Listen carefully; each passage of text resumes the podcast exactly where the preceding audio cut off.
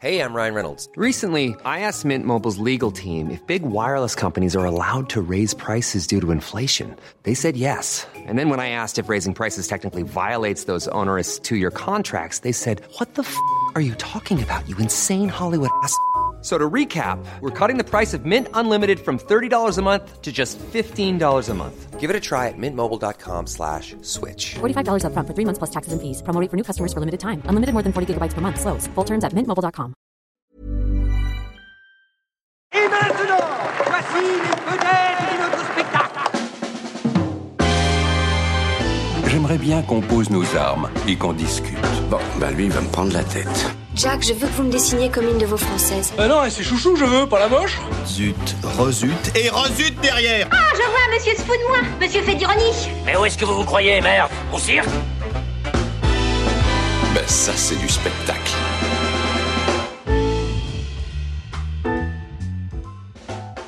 Vous aimez le cinéma? Nous non plus. Bonjour, bonsoir à toutes et à tous. Je ne sais pas si vous êtes sensible au pollen. Euh, parce que bah, là en ce moment on est en plein dedans, hein, genre vraiment il y en a partout, ça rentre dans les yeux, on peut rien y faire, ça agace, c'est particulièrement déplaisant et chaque année il y en a de plus en plus, on ne peut strictement rien y faire, exactement comme les franchises hollywoodiennes.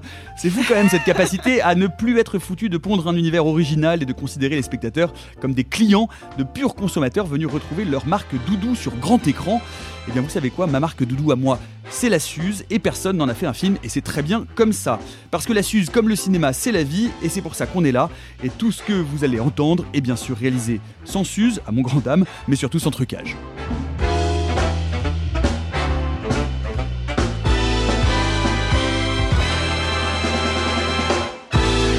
Ça dépasse tout ce que j'ai pu imaginer. Et salut les amis Et bonjour Nicolas Eh bien comment ça va Je viens de rejoindre le front unitaire des combattants de la Suze. C'est un club très très très restreint. Bah on est deux.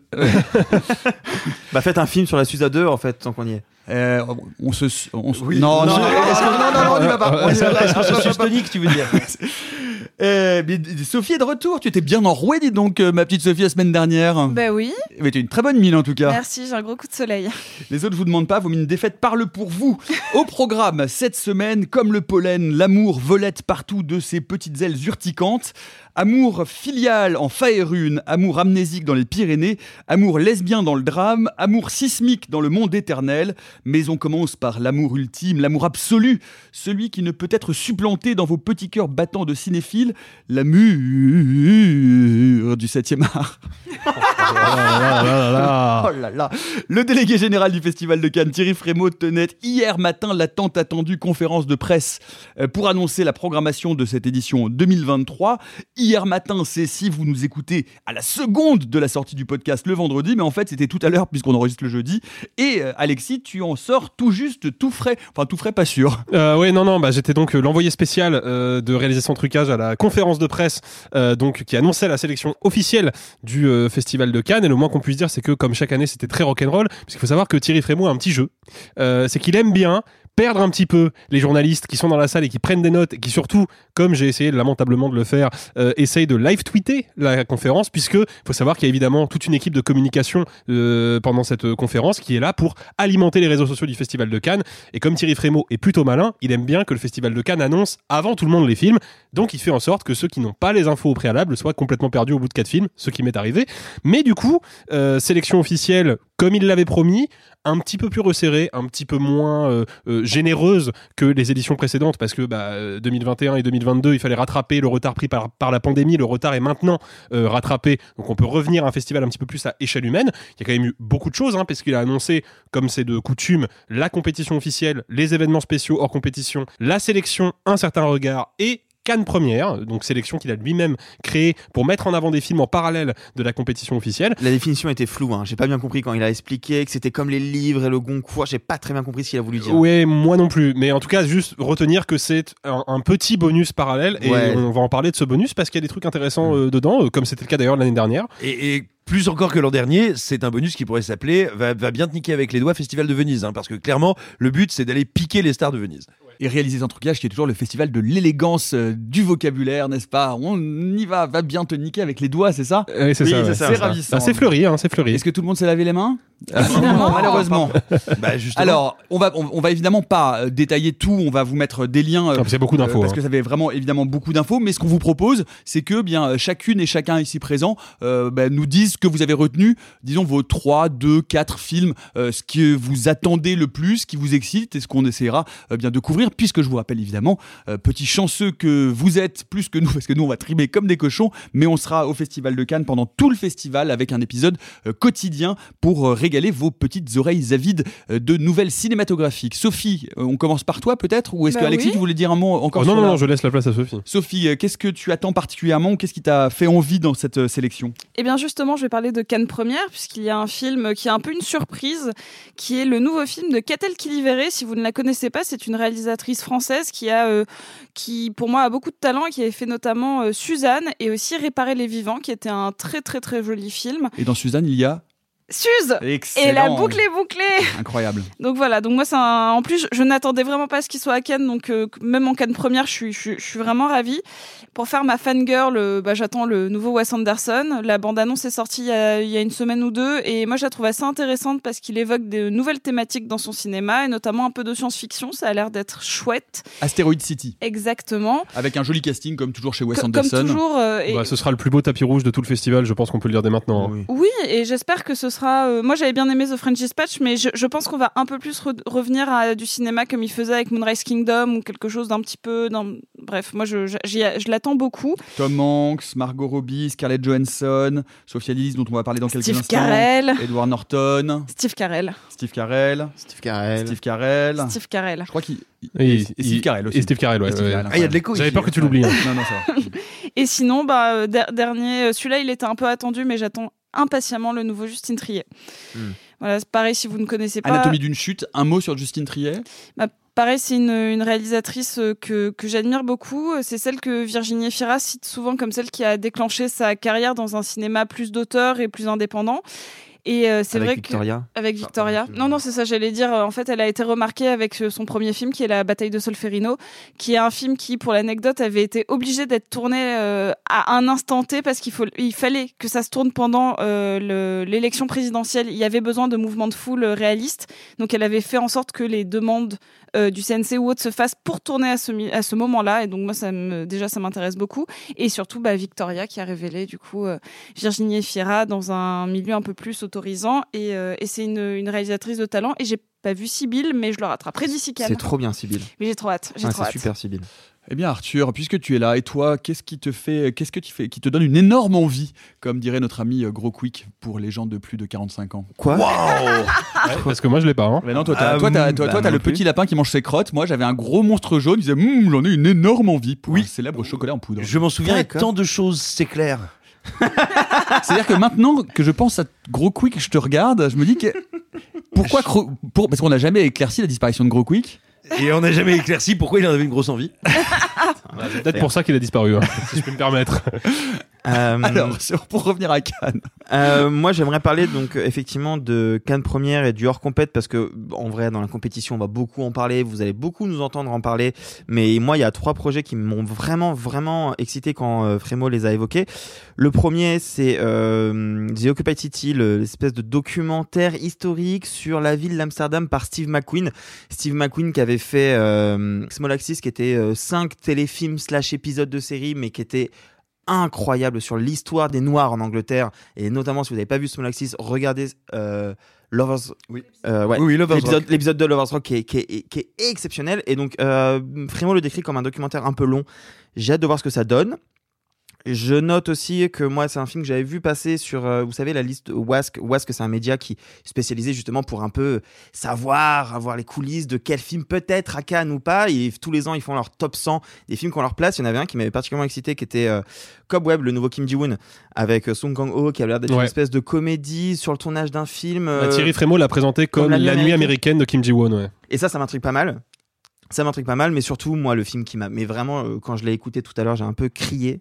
Euh, c'est euh, parce que c'est le dernier film d'un de mes réalisateurs et acteurs préférés, qui est Takeshi Kitano, euh, qui l'a présenté comme une, une espèce de film de samouraï comédie. Ouais, c'est ouais. génial parce que du coup, c'est le retour de Takeshi à, à Beat euh, Kitano, qui était son surnom quand il faisait de la comédie. Et c'est surtout censé être son dernier long, puisqu'après il a annoncé qu'il allait prendre sa retraite. Donc voilà, pour l'instant, ça s'appelle Neck, je crois, en, en, en anglais. Ce sera pour le coup ça en Cannes première, et, et ça, ça, vous allez m'entendre en parler, mais alors vraiment, vraiment beaucoup. Moi, je viens de découvrir qu'on avait le même surnom avec euh, Takeshi Kitano et ça m'émeut beaucoup. Oh la vache.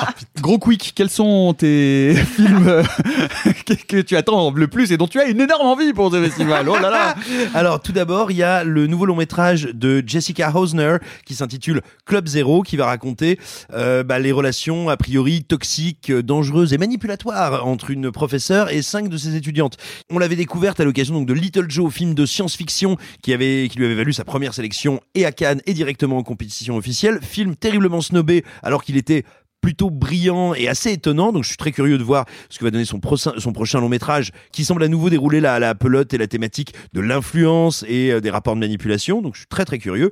Il y a Jonathan Glazer qui est un réalisateur qui est assez rare, qui revient avec Zone of Interest. Euh, il faut savoir que Jonathan Glazer c'est celui qui avait fait l'incroyable Burst, le euh, très très étonnant Under the Skin. Donc c'est un réalisateur qui est rare, qui explore comme ça des zones compliquées. Dans Zone of Interest, ça va être une histoire d'amour entre un nazi dans un camp de la mort avec la femme d'un capot. Ça devrait pas très bien se passer. Ça risque d'être encore une fois extrêmement intéressant, extrêmement trouble et assez éprouvant. Et puis, et puis, bah, juste Philippot qu'on avait découvert avec La Nuée revient Oui. avec Acide. Acide, c'est l'extension d'un de ses premiers courts métrages qui, qui était court métrage éponyme qui s'intitulait également Acide. Bah, tout simplement, le principe, c'est une grosse pluie acide qui tombe, mais une pluie acide-acide de celle qui fait fondre les gros quicks. Donc vous imaginerez bien. euh, Donc très très acide, plus acide que la Suze. Oh là, oui. Et donc, euh, d'ailleurs, ça s'appelle euh, Acide et pas Suze. Et donc, et donc voilà, un film moi que j'attends beaucoup parce que ça va être une séance de minuit. Ça s'annonce comme du pur cinéma de genre. Moi, je suis extrêmement curieux de voir ce que ça va donner. J'avais trouvé que La Nuée était très rigoureux en matière de narration et de mise en scène. Donc voilà, énorme attente aussi sur celui-là. Merci beaucoup, gros quick. Et donc Alexis, on boucle la boucle avec toi. Quelles sont euh, tes attentes pour cette édition 2023 Alors il y en a, il y en a pas mal. Euh, Je vais, je vais rester, je pense, euh, assez classique, mais puisqu'on en a pas parlé, je vais m'accorder ce privilège. Évidemment, Killers of the Flower Moon, le prochain Martin Scorsese, qui donc pour l'instant est présenté hors compétition. Thierry Frémaux a fait savoir qu'il s'était entretenu avec Scorsese, avec les producteurs, pour savoir si c'était ok de le basculer en compétition officielle, parce qu'il reste potentiellement une place, ce qui ferait depuis un petit moment maintenant euh, à nouveau un film produit par une plateforme dans la compétition officielle, puisque le film sera diffusé en salle aux États-Unis et en Europe également. Euh, il y a aussi un projet qui m'intéresse, qui pour le coup est en Cannes première. Il y a Wim Wenders, cinéaste allemand très important, euh, issu du nouveau cinéma allemand dans les années euh, 60-70, et qui après est parti aux États-Unis faire notamment Paris-Texas, euh, qui revient donc avec deux films. Il y en a un qui est tourné au Japon et qui est présenté en compétition officielle, et puis il y en a un autre qui lui pour le coup est présenté en Cannes première et qui est un documentaire sur Anselm Kiefer, qui est un sculpteur, et le film est tourné en 3D. Et c'est pas la première fois que Wim Wenders expérimente la 3D. Il l'avait fait notamment sur un film de fiction, fiction hélas passé complètement inaperçu, qui était Everything Will Be Fine avec James Franco et Charlotte Gainsbourg, où l'usage de la 3D était de mémoire euh, vraiment très intéressant. Et puis, bah. Là, pour le coup, c'est pas un film, mais ça a été annoncé à de multiples reprises et encore une fois mentionné par Thierry Frémaux euh, aujourd'hui. Il va y Et avoir Pina 3D aussi, il avait fait Pina, Pina, exact. Pina en, en 3D également, oui, t'as as, raison. Et donc il a annoncé euh, à nouveau, il a confirmé plutôt qu'il y aurait à l'occasion de la projection euh, de l'avant-première mondiale d'Indiana Jones 5, un hommage rendu à Harrison Ford avec potentiellement une masterclass. Et euh, je vous cache pas que mon petit cœur d'ado cinéphile est un peu ému à l'idée d'assister peut-être à cette, euh, à cette masterclass. On te libérera tout exprès. On te, Euh, on te J'espère bien, oui. On verra, le on reste verra. du temps, vous allez être enchaîné, vous allez, vous allez abattre du podcast, je vous préviens les cocos. Hein. Ça va pas déconner un podcast par jour. Vous, vous- vous- Cannes, ça va pas être les petites pépées, les soirées cocktails, etc. Tu on va rester au Airbnb. Tu vas voir, enchaîner. Regardez-le parler, il sait pas à quoi il s'attend. Bosser et boire de la Suze, hein. ou boire ouais ou bref. Euh, non peut-être un, un mot pour conclure. Euh, le festival de Cannes c'est aussi des gens qui ont leur ronde serviette euh, littéralement Ah bah depuis ouais. des années euh, euh, qui ont pour certains euh, les esprits chagrins diraient qu'ils ils doivent leur renommée à Cannes renommée qu'ils n'auraient pas si le festival de Cannes ne les avait pas primés voire parfois euh, multiprimés euh, eh bien on trouve on trouve euh, Nani Moretti on trouve Ken Loach Ken Loach en fait Ken Loach fait De retour en compétition, ouais. mais chaque film de Ken Loach va à Cannes. En fait, il fait des films pour Cannes à chaque fois. Bah, exactement, ouais, c'est ça. hein. Euh, Sachant que, euh, juste pour revenir sur Nanny Moretti, n'oublions pas que son dernier était vraiment très, très mauvais. Ça, ça me, ça me fait un peu peur. hein, quand même. oui. Oui. Comme ceux d'avant. Bah, c'est un peu ça le problème. Euh, su- surprise parce que c'est une réalisatrice qu'on connaît mais qui a pu avoir quelques euh, petits déboires. Catherine Breillat revient en compétition aussi. Ouais, euh, pour une projection qui sera peut-être le petit scandale canois parce qu'il y a toujours un film qui fait qui Après, fait débat qui scinde le la... bah vu le vu les films que Breya a fait avant Ça, je suis d'accord. il y a moyen que ça laisse peut- euh, ça laisse pas indifférent on peut quoi Peut-être expliquer aux gens qui nous écoutent que Bria a fait des films euh, dans, dans les années 2000 dans la mouvance de ce qu'était le, le New French Extremism. On dit ça comme ça, désolé. C'était le moment où le cinéma français essayait de pousser les limites de ce qu'on pouvait montrer, de ce qu'on pouvait faire avec sa caméra. Je pense à, à Trouble Every Day de Claire Denis euh, et donc Romance de Bria. Euh, Bon, il faut préciser qu'elle flirtait plutôt du côté de la pornographie avec Ouais. des scènes de sexe non simulées, parfois avec les comédiens eux-mêmes, parfois avec des doublures, mais c'est un cinéma qui a beaucoup choqué euh, au tournant des années 90-2000. Sauf qu'on ne sait pas ce, que, ce dont parle le nouveau film, donc on ne sait pas si ça va être dans cette mouvance-là, et donc on ne sait pas si ça va choquer Cannes ou pas. ouais ouais. On, on est en droit de, le- de le supposer. Mais peut-être qu'elle va faire un film tout à fait euh, sage, Sage et et différent euh, on verra. On retrouve également euh, le réalisateur, euh, brillant réalisateur turc Nuri Bilgeselan, qui propose euh, un nouveau film. oui qui apparemment a une durée déjà euh, excessive on n'a pas la durée Bah, comme exacte mais dernier, apparemment non ça va durer très Comme longtemps les deux derniers en fait. Tous ces films. ouais ouais, ouais il Ils travaille plus il, de 3 heures. il travaille le temps long quoi et là apparemment il a pas changé d'avis En même temps, ça s'intitule Les herbes sèches. Enfin, tu t'attends pas à ce que ça dure 20 minutes. Hein. Faut que ça gratte, quoi. Moi, j'ai toujours, moi, j'ai- j'aime beaucoup, euh, j'aime beaucoup aussi Todd Haynes que je suis ravi de voir en, en- en compétition. Euh, Todd Haynes, qui est un réalisateur euh, à la fois classique et en même temps un peu avant-gardiste, euh, qui avait tenté euh, des hommages euh, au, au, au mélo euh, de Douglas Sirk euh, et qui revient avec un, un- un film qui s'appelle May December. Euh, et puis voilà, pour faire un petit tour d'horizon, un dernier mot sur Cannes? Moi, un dernier mot aussi, j'aimerais juste signaler euh, la présence euh, dans, la, dans la sélection un certain regard qu'on a tendance à ne, à ne pas assez explorer alors qu'elle est très riche. Ben, il y aura notamment Monia Chokri qui revient. sa- oui c'est vrai c'est vrai Et, ouais. et Monia Chokri, c'est à l'origine une comédienne qu'on a découvert chez euh, chez Dolan, et puis qui est devenue une metteuse en scène assez passionnante avec des films comme La femme de mon frère, euh, Babysitter. Babysitter, Babysitting, Bi- Babysitter. euh, qui sont tous les deux, bah ouais, des œuvres extrêmement étonnantes, iconoclastes, très riches. Donc moi, je suis très très impatient de découvrir Simple comme Sylvain. Et effectivement, sur un certain regard, moi, il y a Frémo qui a parlé de deux films. J'ai pas les noms en tête, malheureusement, je suis désolé, mais il y a un film mongol et il y a un film brésilien sur euh, un aborigène. Et euh, je sais pas, mais la manière dont il les a décrits, je me suis dit effectivement que c'était peut-être cela que j'irais voir peut-être en priorité. Bah, surtout que le cinéma mongol n'avait jamais, Jamais été, euh, été, présent euh, à Cannes avant ouais. que euh, ce film-là soit sélectionné. Et c'est un film réalisé par une femme en plus, donc euh, plutôt euh, une belle sélection. Et voilà, euh, rendez-vous à partir euh, du 16 mai jusqu'au 27 mai pour, euh, je vous le rappelle, un épisode quotidien de Réaliser sans trucage avec euh, toute la fine équipe. Euh, Quant à savoir si nous enregistrerons euh, en robe de soirée ou en vieux t-shirt de dodo tout troué, vous n'aurez absolument aucune preuve. Rien Ce sera Aucune. Les, ce sera les deux, mon capitaine. Peut-être les deux. Et puis, qui, qui, qui dit ce qu'on porte sous nos robes de soirée hein Qui le dit Bon, vous aurez quelques photos quand même. En douce, en scred, en loose day, comme on dit euh, chez moi. Enfin, comme on disait, euh, Oh enfin, quand j'étais. Allez, on va passer au film de la semaine. Fâche.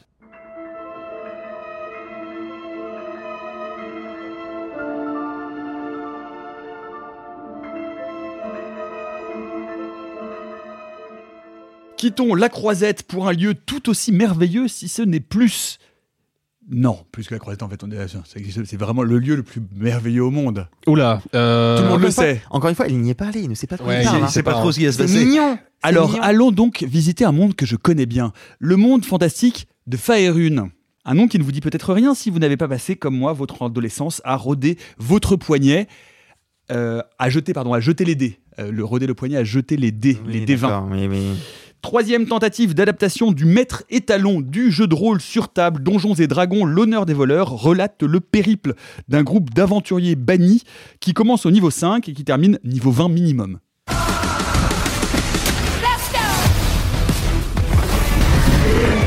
Prenez garde. Le mal règne ici. Je suis contente qu'il soit avec nous.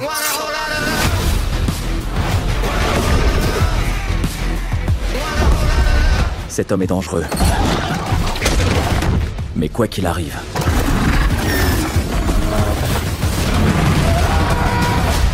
on sera prêt.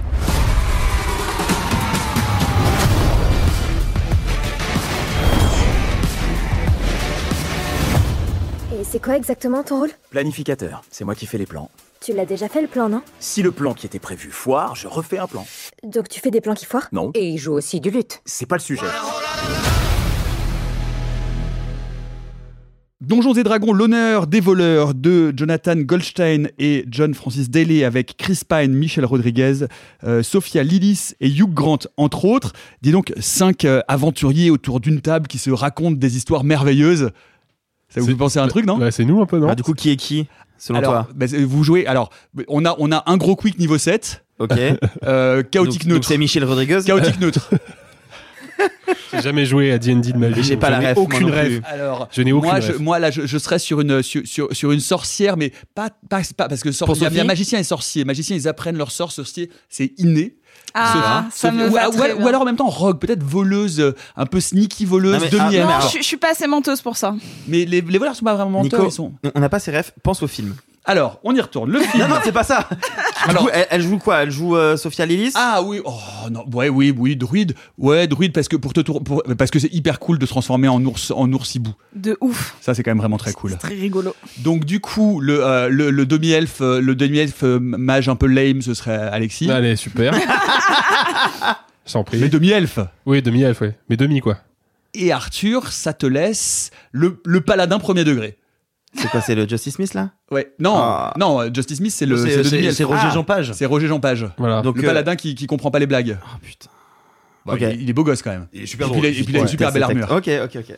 Non, eh, oh, je t'ai pas dit Crispin. Ah, c'est bon, j'ai compris que je t'ai pas dit Crispin. Ah, moi, par contre, je sais pas du tout si je suis Chris Pine ou si je suis Michel Rodriguez. Tu es les deux. Tu es leur, en- Oh tu es là là. leur enfant illégitime avec gros quick. Non mais c'est bien Lors parce que d'une soirée un peu, un peu, un peu chargée à l'hydromel euh, à, la- à l'auberge du coin. c'est bien parce que si les gens qui nous écoutent n'ont pas encore vu le film, ils ont juste à voir le trailer et, con- et, à- et nous écouter là, savoir qui est qui pour comprendre le film. C'est parfait. Et, ça, et surtout, pour savoir qui commence à parler du film, vous me faites un jet d'initiative. Je, je me sens seul. Ah je me ouais, sens mec. Mais je crois que t'es le seul, seul Désolé, rôliste. Je suis le seul Vraiment, rôliste. toi. Ouais, t'es le seul rôliste. seul Amis, rôlistes, soutenez-moi, s'il vous plaît, je vous en prie, sur les. Dites-nous. par Rôliste quel- de tous les pays, unissez-vous. Unissons-nous et dites-leur ce qu'ils ont raté. J'ai essayé de convertir une fois, j'étais convaincu que Simon avait fait du jeu de rôle. J'ai essayé de lui convertir une fois, il m'a regardé avec des grands yeux, genre ah ouais, ça me ferait plaisir. J'ai compris qu'il me mentait. Tu le fais hyper bien. Oui, je sais, bah, tu sais, ça fait des années, je commence à. Mais d'ailleurs, de temps en temps, on échange et vous vous en rendez pas compte. Alors, on y retourne. Troisième tentative d'adaptation du jeu de rôle, puisqu'on peut dire que les tentatives précédentes étaient globalement ratées et des nanars gigantesques. On est où sur l'échelle de Nanarland, Alexis? Ah bah on n'y est pas, n'est pas du tout sur shots de Narland, je pense. C'est déjà le premier truc à, noter euh, avec le film. C'est évidemment une grosse production de studio qui a pour premier objectif économique de surfer sur l'héritage culturel très important que représente la franchise euh, Donjons et Dragons et qui a déjà été décliné sous un paquet de formats. Mais bah, je trouve que dans la catégorie gros divertissement calibré, ça s'en sort pas trop mal. Déjà, il y a un truc qu'il faut noter quand même sur le film, c'est qu'il fait bien ses 2h15, ce qui est quand même un... Bon, c'est devenu un standard pour les blockbusters de maintenant, mais quand les blockbusters sont pas très intéressants, les 2h15, elles sont difficiles à supporter. Et là, pour le coup, je trouve que ça va à peu près. Il y a quelques longueurs, il y a quelques moments où le film s'étire un petit peu trop et, se, perd un petit peu à juste étirer du lore à l'image, donc vraiment de tout l'univers et le folklore de Donjons et Dragons. Parfois, je trouve, prend un petit peu de place, un petit peu trop de place. Mais je trouve que globalement, les scènes d'action sont plutôt bien dosées, bien écrites. Techniquement, c'est assez abouti. Moi, il n'y a, rien qui me choque. Et pourtant, il y, a des- il y a des effets spéciaux qui sont difficiles à tenir. Et je trouve qu'il y a- il y, a deux, trois trucs quand même qui sont. euh, qui- on va, on va y revenir. On fait un petit, un, un petit- tour de table pour vous entendre et ensuite on va essayer d'aller piocher Non, mais un oui, peu, mais, juste marche, pour, marche pour, pour, pour, pour, euh, pour, euh, terminer, je trouve, voilà, je trouve techniquement, c'est plutôt plutôt co- correct. J'ai l'impression que les acteurs s'amusent. Donc, En tout cas, ils ont suffisamment de matière dans leurs personnages respectifs pour pouvoir s'amuser. Il y a des, des, des jeux de dialogue qui fonctionnent plutôt bien. En même temps, les deux réalisateurs ont réalisé Game Night, qui était pour le coup un film très bien dialogué, très bien rythmé. Mais euh, piquer la rêve de Sophie. oui, mais je vais le laisser le développer. Euh, non, mais je trouve, ouais, franchement, c'est fun. Il n'y a pas grand chose à attendre de plus que ça. C'est fun. Il y a un gros défaut, cela dit dans le film, mais ça j'y reviendrai un petit peu plus tard. C'est sa parenté euh, plus ou moins volontaire avec une autre franchise d'Heroic Fantasy, mais ça c'est un autre sujet. On, on y reviendra. Il, il fallait réussir ton jet de parade et t'aurais pu lui, lui coller ta référence et contrer, mais bon, malheureusement. Bah, je raté. contre, je contre Kems. Euh, rien à voir. Bah, désolé Euh, pour les rôlistes qui nous écoutent, je suis désolé, je m'excuse, je suis désolé, je suis gêné pour nous. Euh, non, moi j'allais dire que j'ai passé un, moment fun, euh, n'étant pas du tout cliente d'Heroic Fantasy tout court, euh, rien, mais même les, les grandes, les, les grandes références que cite à moitié Alexis, c'est pas ma cam. Je suis désolée, moi, euh, le, le Seigneur des Anneaux, c'est pas ma cam.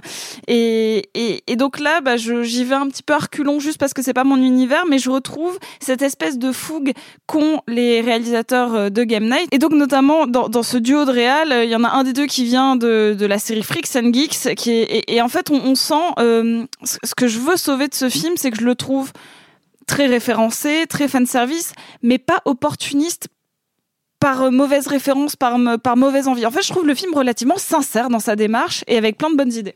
Il y a, y a quelque chose qui était pas tout à fait attendu et qui est vraiment euh, la grande réussite du film Arthur, c'est le ton et c'est l'humour. C'est-à-dire que le film prend le genre sans s'en moquer, mais joue avec les références et le film est objectivement drôle. Bah, en fait, moi, ce qui m'étonne avec ce film, c'est qu'il prend au sérieux son sujet. C'est-à-dire qu'il va faire des vraies références que j'imagine, des vraies références de Donjons et Dragons, en citant des créatures, des lieux. On sent que c'est- vrai. À aucun moment c'est expliqué, donc on prend pas le spectateur pour un débile. Si tu connais, tu connais. Si tu connais pas, c'est pas grave. Mais on, on va pas t'expliquer par A plus B. Et pourtant, donc, c'est très sérieux et ça va pas prendre le spectateur pour un débile.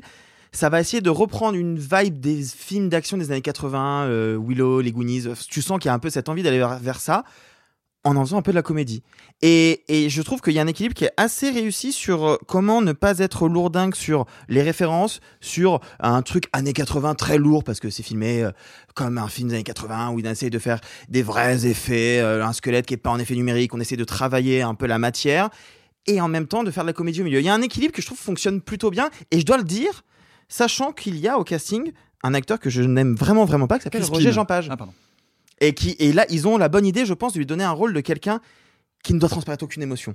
Et du coup, il dégage une. Un, il y a un effet comique autour de ce personnage qui, je pense, n'était pas prévu. en tout cas, qui, Oh, que- si, que- si, si, il est écrit. Non, Il est- ah, il est il est complètement- écrit. il est complètement écrit. Il est écrit. Je ne sais pas si l'acteur fait exprès d'être drôle dans ce rôle-là. Bah, ils, ont, ils, ont, ils ont trouvé le bon cheval, quoi. C'est un peu ça, bon tu vois ce que je veux dire C'est-à-dire, il, joue tout au premier degré. C'est-à-dire que Ouais, c'est quelqu'un qui ne c'est le seul. comprend pas. Mais c'est le seul. C'est le Qui seul ne qui est comprend pas, degré le- tout le qui temps. ne comprend pas l'ironie, le sarcasme. Et vu que je suis, je, je suis ressort que c'est comique un- assez classique hein, Oui. qu'on a vu à plein d'autres endroits. Mais, Mais- là, ça marche assez bien. Bah, parce ça marche bien parce par- que tout le monde en fait. Tout le monde en fait un peu des caisses, tout le monde est un peu dans ce truc un peu grandiloquent, second degré, assez rigolo. Lui, il est très premier degré, et vu que je suis persuadé que c'est pas un très bon acteur, et bah du coup, il le fait bien. Gros quick. Oui, euh, alors je, je vais. je vais- va vraiment être sur nous toute l'émission Oh, je, pense, pense. que c'est parti pour 10 ans. Euh, je, je, je ne vais pas. euh, Merci, moustache quick. Je, je ne vais. Ça marche pas. Je, je vais essayer de pas Je trop. par- quickie, mais c'est un double sens. Oui, voilà. je vais essayer de ne pas trop paraphraser euh, mes camarades, mais je les rejoins tout à fait sur ce qui est tant euh, de la gestion de l'humour et de la, la sincérité et de la bonne humeur qui se dégage de l'ensemble. Moi, j'aimerais revenir un petit peu sur ce que je trouve être un, excep- un exceptionnel travail d'adaptation. Parce que Donjons et Dragons, c'est pas si évident que ça en a l'air. Certes, c'est une licence très connue, mais surtout très connue aux États-Unis. Parce qu'aux États-Unis, effectivement, ça a beau être un jeu de rôle. Non, mais attends, tu Je, vois ce que je veux fais le beef bof, c'est pour ça que Oui. je- je- c'est mais- quand même très très connu mondialement. C'est euh, la base du, c'est vraiment le. le- alors, le- aux États-Unis, c'est connu- du jeu de rôle. Oui, mais justement, aux États-Unis, c'est connu au-delà des cercles de jeux de rôle. Dans le reste du monde, non. C'est connu comme étant du jeu de rôle. Il y a non, c'est Stranger. Things depuis, qui a, qui a permis de un peu re- re- redonner cette. Mais il y a très peu, de gens en France, en Europe, qui jouent à Donjons et Dragons. Tu Ça, rigoles. Tu étais fou à ADD, mais il y a encore des milliers de gens et des milliers de gens qui jouent à ADD. Mais donc ça n'est rien par rapport sûr. à une franchise qui prétend réunir des millions de personnes. C'est très peu. Je suis navré de le dire, c'est très peu par rapport aux ambitions Je m'excuse mondiales auprès de nos du film. auditrices et nos auditeurs C'est pas du tout une critique. Attention, c'est pas du tout une critique. Mais donc, il y a une double exigence qui est à la fois d'attirer des gens vers cette licence et aussi de satisfaire ceux qui la connaissent. C'est d'autant plus compliqué que c'est un pan très particulier de l'heroic fantasy qui certes est un peu dérivé du Seigneur des Anneaux, voire beaucoup initialement, mais qui va développer un ton et un rapport à sa matière première qui est finalement beaucoup plus américain, c'est-à-dire euh, qui se veut moins ultra cohérent, ultra référencé, euh, s'inscrivant dans un mouvement culturel que généreux, aventureux, bah voilà très américain à plein d'endroits et je ne le dis pas du tout comme une critique. C'est aussi pour ça que le film peut être traité, je pense que c'était la seule bonne façon de le faire, mais c'est une sacrée ligne de crête à tenir, avec quelque chose qui n'est jamais goguenard, c'est-à-dire qu'on ne se moque pas de la licence Donjons Non, et Dragons. ça, jamais. Voilà, mais, mais le film est conscient qu'il faut aussi en rire un peu. C'est-à-dire qu'il faut rire de sa générosité, rire de, euh, rire de son univers, qui est quand même profondément foutraque. Ce qui veut pas dire qu'il soit pas attachant et pas intéressant, mais réussir à tenir cette ligne de crête, à savoir ne jamais, ce qui a toujours, à mon sens, presque toujours mal fait Marvel,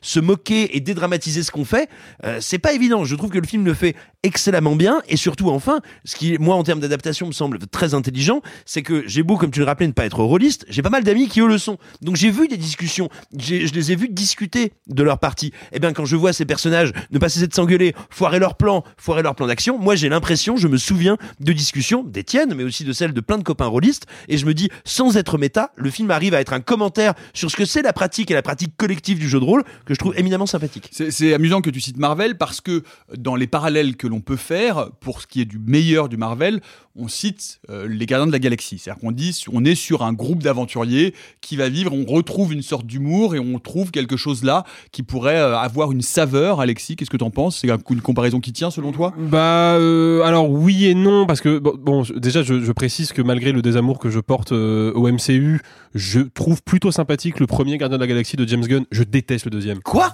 Ouais, je le trouve non, nul non, à chier. non, mais on en parlera mais, quand le troisième sortira. Mais par contre, Bientôt. la bande annonce du troisième par exemple m'excite un petit peu quoi. Parce que je trouve que James Gunn, même s'il n'y arrive pas tout le temps, effectivement réussit à mobiliser quand même des groupes de personnages attachants, à créer des dynamiques de, de, de personnages qui sont intéressantes et je, je retrouve effectivement un petit peu de ça dans, dans, dans Donjons et Dragons. Et ouais. ce, ce mélange entre l'humour et l'action, parce que l'une des autres qualités euh, que j'aimerais vous entendre commander, c'est que les scènes d'action, on se fout pas de la gueule du monde, elles sont réussies, elles sont belles, elles s'enchaînent bien, le rythme est tenu, notamment le dernier tiers, ça ne débande pas d'une seconde. Enfin, franchement, c'est- les deux, euh, les deux fonctionnent bien main dans la main, quoi, et pas au détriment l'une de l'autre. Sophie. Bah, en fait, ça c'est un truc, et encore une fois, euh, la- l'action n'est pas mon truc, n'est pas mon, mon cheval de bataille dans le cinéma, mais je trouve qu'ils ont une vraie notion de dynamisme. Et là, il y- a une scène qui est particulièrement ludique, et ça m'a rappelé, dans Game Night, ils avaient fait une, une scène entière en plan séquence sur une espèce de, de jeu de balle où on se la passe un peu, un, je sais pas, c'est pas vraiment un chat, mais en tout cas, c'est c'est un,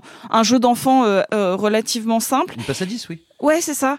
Euh, c'est dans la maison quand il se passe un œuf de. Fabergé, voilà. Enfin, c'est vraiment une super scène. Et, et là, ils font un truc avec un miroir, Oui. qui est pas vraiment une scène d'action, Ouais.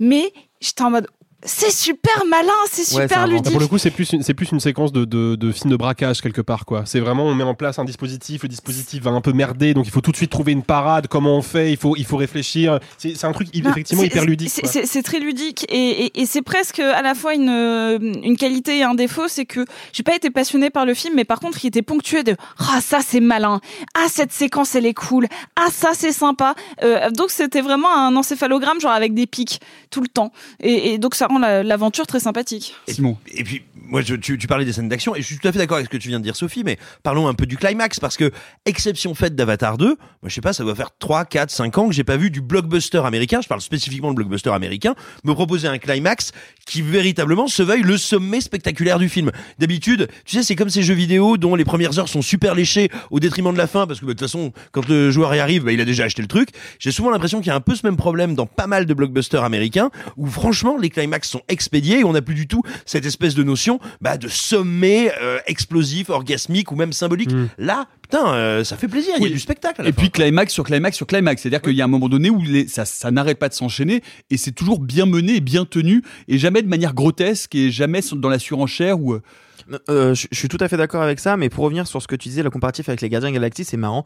Le dernier climax du film, pour moi, une référence à un autre film Marvel que j'ai trouvé pour le coup un peu grossier et j'ai trouvé ça surprenant de la part d'un film qui justement va aller, aller autant s'inspirer des années 80, d'avoir une référence aussi moderne. Moi, ça m'a un peu sorti. Il y a clairement un moment où la réunion des personnages, la manière dont c'est mise, c'est filmé et les pouvoirs de chacun, c'est Avengers. Il y a clairement une scène. Ah, non, je, Ah oui, non, mais bien il y a sûr. clairement Oui, une t'as raison. scène c'est Avengers. Et, et je trouve ça, je sais pas si c'est un clin d'œil volontaire de la part des, des réals ou si c'est juste parce que ça a tellement infusé la pop culture que maintenant c'est devenu un, un, un- un truc assez commun. Mais j'ai trouvé ça dommage parce que euh, jusque-là, j'avais l'impression que c'était une bande qui était justement ni comme dans Les Gardiens, ni comme Avengers, qui était juste en fait des dudes qui étaient là ensemble pour une raison euh, particulière. euh, et je trouvais que ça se tenait bien comme ça, qu'il n'y avait pas besoin d'aller chercher ce type d'imagerie-là. La fin, je suis désolé, il y a clairement un, un personnage, bah, le- l'ours hibou, c'est clairement Hulk, tu vois. Dans qui le va, oui, qui va attraper le- le personnage, Ouais, qui va faire smash, ça- smash, smash, smash, Ouais, smash. ça, c'est c'est c'est. Dave Bautista ou c'est Dave Bautista dans les Bah non, de la non, Galaxie. quand il dit smash, smash, smash, Oui, bon. c'est clairement Hulk C'est avec drôle, Loki. j'y avais pas pensé. Ouais, bien ouais. sûr. Mais Non, non, mais non, oui, mais c'est c'est c'est totalement logique. Mais encore une fois, il y a aucune des références qui m'a percuté parce que c'est pas les miennes. C'est la seule. Qui m'a qui m'a Non, mais même. Euh, voilà. Bah, ouais, sur la question des références, Sophie a deviné évidemment de quelle licence je parlais au début, c'est le Seigneur des Anneaux, parce que effectivement il y a des passerelles plus qu'évidentes entre l'univers de Donjons et Dragons et l'univers euh, développé par, euh, par Tolkien. Bah, le, le- le- le jeu de rôle s'inspire immédiatement Bien et- sûr. et directement. Sauf que Et là on a est même eu des problèmes judiciaires à l'époque avec ça. Bien hein. sûr. C'est vraiment un du Seigneur des. Anneaux. Le problème, c'est que là, on est dans une logique d'adaptation cinématographique, et le problème, bah, c'est que Le Seigneur des Anneaux a déjà été adapté euh, dans une saga que je considère personnellement être la plus grande saga euh, ever de l'histoire du cinéma. Mais le projet Mais- est tellement différent, Alexis. Oui, mais a justement, c'est là où c'est là où c'est un peu emmerdant. C'est que tu sais quand tu adaptes un univers comme celui-là, qui entretient des, des passerelles et, et des, des similitudes clairement établies avec l'univers de Tolkien, tu sais que forcément la comparaison avec le Seigneur des Anneaux va être obligatoire. Et je trouve dommage que, au lieu d'essayer de la, meilleure manière qu'il puisse de contourner un tout petit peu ces trucs-là, le film en fait quand même un peu les turbocaisses. Et donc on a à deux moments notamment un Hobbitbourg du pauvre et une Minas Tirith du pauvre qui sont clairement présentés comme tels, avec en prime les grands plans larges sur des paysages ruraux avec des montagnes enneigées, des grandes prairies. Et le problème, c'est que je trouve que le film aurait gagné à essayer de mettre un petit peu à distance la trilogie de Jackson. En fait, il, compte, il ne cesse de lui faire des appels du pied esthétiques. Et bah, le problème, c'est que du coup, moi qui n'ai pas envie de le comparer, il me pousse à la comparaison. Et la comparaison fait forcément un peu mal. Mais non, mais c'est parce que Jackson a, a posé des standards qui sont devenus la façon qu'on a aujourd'hui de filmer l'heroic fantasy. Non, parce que personne la filmera jamais aussi Oui, bien que lui. bien sûr. C'est ça surtout Oui, la mais question. tout le monde Ah, s'y oui. mesure et, et, Voilà. tu es- je pense qu'aucune production euh, aujourd'hui envisage Voilà. d'aller dans ces univers-là sans se frotter à ces codes-là. les traversées avec les plans en hélicoptère, le tin, tin, tin, tin, tin, enfin, tu vois, bon, bref, on l'a tous dans la tête et tout le monde le refait, etc. Tu dis Tolkien, toi Oui, Ça se prononce Tolkien. Non, mais en fait, tout le monde dit Tolkien. Tolkien, en- hein. en Ah, moi, je français dis. Tolkien. Et tu dis Josine, 45 ans Ah non, il y a un A. Ah, bah, Bah, Tolkien, il y a un E. Alors, Oh, le franchouillard. Moi, j'ai j'ai une toute petite critique aussi parce que vous avez évoqué le rythme du film et je suis d'accord. Je trouve qu'il y a une vraie évolution, il y a un vrai climax et qui amène à un autre climax, etc. Il n'empêche que je ne veux pas reprocher au film d'être trop généreux, mais il y a des moments, il y a des scènes que j'ai trouvé longues. Il y a notamment une scène avec un dragon, toute la scène dans une caverne avec un dragon, un dragon qui est un peu en surpoids, le pauvre, euh, que j'ai trouvé vraiment longue pour le coup. Fun pourtant. Elle est fun, mais il y a un moment où je, je me dis, mm, passe à autre chose. Là aussi, J'ai eu on un pense peu- à la Moria. hein, j'ai eu- enfin. j'ai eu un- Euh, oui, pas qu'un peu, ouais. j'ai eu un peu cette sensation qu'on a eu avec Ouais, Alexis Smog, sur euh, John Wick 4. Tu sais, ce truc de on a compris, là tu veux m'en montrer plein, tu veux me faire plein de choses et c'est cool, mais genre, Ouais, mais c'est généreux là-dessus, sur ces scènes là-dessus, sur, sur la fuite, je trouve que c'est vous un trouvez peu pas que ça aurait pu être plus fluide Bah, alors justement, ça, ça, ça te rejoint et c'est un questionnement que j'ai, mais que moi j'ai trouvé super intéressant. Mais ça, c'est Nicolas qui va pouvoir me répondre vu que moi je ne joue pas à Donjons et Dragons et que je n'y ai jamais joué. J'ai l'impression que l'écriture du scénario a été très particulière parce qu'il y a plein de moments qui sont presque illogiques en termes de choix. Parce que j'ai l'impression que quand ils l'écrivent, ils font tiens, euh, là on va avoir un lancer de dés et en fonction, le personnage va se retrouver face à un oui immédiat ou à trois épreuves avant de pouvoir y arriver. Et c'est la première fois que je vois vraiment un scénario qui respecte à ce point. Ou un échec critique, ouais. Quand il enfile le masque, enfin, quand il enfile le casque, c'est un échec. Il Oui, réussit, il c'est- réussit, c'est- il réussit pas son jeu. Ex- Quoi. Exactement. Et, et ça, je l'ai senti, mais même pour le dragon, le, euh, tu vas trouver une solution, bah, le, le, le- le- l'espèce de, euh, de, ba- Portail. de portail, voilà, de portal qui Le genre, bâton. voilà, le bâton. Et, et sur tout ça, je- je- ça, du coup, ça crée un faux rythme. Mais malgré tout, je trouve que c'est hyper, euh, bah, hyper cohérent, en fait. Non, mais t'as raison, t'as raison, je suis d'accord. Alors, j'ai quelques questions pour euh, refaire et pour regarder euh, le film par d'autres prismes. La première question que j'aimerais vous adresser euh, à vous quatre, est-ce que quelqu'un peut m'expliquer Crispin? Non, mais quelqu'un peut m'expliquer cet acteur? On dit Pine, pas Pine, non Bah, ça s'écrit Pin, hein, Oui, Tolkien, bah- Tolkien. Euh, laisse, tomber, je- laisse tomber, Arthur, laisse tomber, c'est peine perdue. Ne rentre pas, ne mets pas le doigt dans cet engrenage. Non, pas dans la Pine. Non mais, non mais sincèrement, bah, moi je trouve que tout est assez bien. Je, je ne comprends pas l'engouement pour cet acteur. Je trouve qu'il joue remarquablement mal et je trouve qu'il y a quelque chose de flagrant Mais pas dans le film. Non, va, tous les films il joue mal dès, dès qu'il a trois lignes Mais même dès- dans celui-là mais à la fin quand il retrouve sa fille il, il a aucune émotion et surtout il y a un truc moi que je trouve incroyable avec lui c'est que tu as toujours l'impression qu'il tourne on, on vient de le réveiller qu'il a dormi deux heures qu'il est imbibé de whisky qu'il a, il a, il a, il a des pots de saucisson sous les yeux mais je sais pas il- enfin je ne comprends mais vraiment je ne comprends pas Heureusement que tu donnes pas ton avis dans ce podcast. Bah, hein. ah mais c'est pas mon avis c'est l'avis de Nick ah merde Non, mais euh, c'est intéressant que tu poses cette question-là parce que moi j'ai le sentiment euh, inverse, non pas vis-à-vis des performances de Chris Pine parce qu'effectivement je suis pas très très fan de lui, euh, il, il me laisse un peu indifférent, mais j'ai l'impression que justement il n'y a pas d'engouement autour de Chris Pine. J'ai l'impression que ce mec-là, ça fait 15 ans maintenant qu'il a des premiers rôles à Hollywood et que systématiquement, bon, 80% du public s'en cogne. De Non, lui, hein, j'entends, pas forcément des films, mais de lui, quoi. C'est même assez fascinant de, de voir comme il arrive à, à- à tenir justement, on va dire son rang euh, de A-list, c'est-à-dire de comédien qui a des premiers rôles ou des rôles principaux dans des blockbusters, parce que effectivement, personne n'en a jamais rien à foutre. Je veux dire, même les gens qui apprécient les le reboot de Star Trek de J.J. Abrams, personne ne se souvient particulièrement de ses compositions. En fait, il y a un truc qui est assez intéressant avec Chris Pine, mais quand même, moi, je suis pas du tout fan du, du comédien. C'est, il me semble que ce qui a plu initialement chez lui, c'est qu'il dégage ou dégageait euh, ou ressemblait un petit peu à ces comédiens de l'âge d'or du, du, du cinéma hollywoodien, tu vois, qui auraient pu, euh, je veux dire, jouer des capitaines fracasses et qui sont juste fracasses finalement. Et, et non, mais il a quelque chose de ça, tu vois, ce blond euh, avec son brushing, euh, qui a comme ça ce menton conquérant, euh, ce regard bleu azuréen, il dégage quelque, quelque chose de ça. C'est un peu le, le Chris Evans de Foyer Sonacotra, quoi. Un petit peu. Et, et- non, mais dur. Non, mais surtout, attendez, les amis, moi j'ai un contre-exemple ultime. Hell of High Water, de Oui. David Comme Mackenzie. Encheria en Il est français, super, comme Encheria. Dans Carriers, de- le, le- le film des frères Pastor, qui est un remarquable film de contagion. Là, pour le coup, mais parce qu'il joue, parce qu'il joue, il joue un, il joue un gros con et Dans a une tête de Princesse gros con. malgré elle, un mariage de princesse. Non, mais j'ai. j'ai- j'ai- tu vois, Non, mais, mais mais je trouve, en fait, je le trouve mauvais. Il a, il a l'air d'avoir vraiment ostensiblement 25 ans de plus que tout le reste du groupe. Même Michel Rodriguez, qui je crois est un petit peu plus âgé que lui, fait plus jeune et s'inclut mieux dans le truc. En fait, je trouve que c'est une erreur de casting, que le mec est nul et que il, ça aurait pu être porté par un Mais autre par qui comédien, mais qui, qui, a- qui aurait eu un, un- un soupçon de sens Nicolas de l'humour. Martin, tu es directeur de casting. Tu mets qui à la Alors, place de Chris Pine je ne suis pas directeur de casting et je t'interdis de m'appeler avec ce nom. non, mais, mais ceci, là où moi je suis pas tout à fait d'accord avec toi, c'est que je trouve qu'il a un côté maître du jeu pété. Qui, qui, qui Ah. marche assez bien parce que c'est quand même un type qui et on n'arrête pas de lui répéter ne fait que foirer ses plans ne fait qu'essayer de faire euh, coag- coaguler le groupe et ça marche ou ça marche à moitié donc justement Tu moi penses que c'est méta sur sa carrière? Euh, non, mais je dirais que ça lui va bien en fait parce que il dégage hein, effectivement ce truc un peu foireux. Enfin, moi il y a des moments comme tu disais, il y a des plans où je le vois, je me dis ah c'est moi, c'est comme moi les samedis matins. Et et du coup je trouve que ça va bien parce que il joue quand même ce voleur à la, à la fois très malin et qui se joue un barde en fait, hein, il joue pas un voleur. Oui, enfin, un barde, oui, tu as raison. Mais mais je trouve que ça fonctionne pas mal en fait. Alors, autre question, je vais essayer de grimper d'un niveau. Euh, c'est intéressant, euh, on, a, on a comparé avec, euh, avec Marvel, avec les Gardiens de la Galaxie. Il y a autre chose qui, me semble-t-il, tombe sous le sens et en tout cas nous tombe sous les yeux. La septième Euh, compagnie.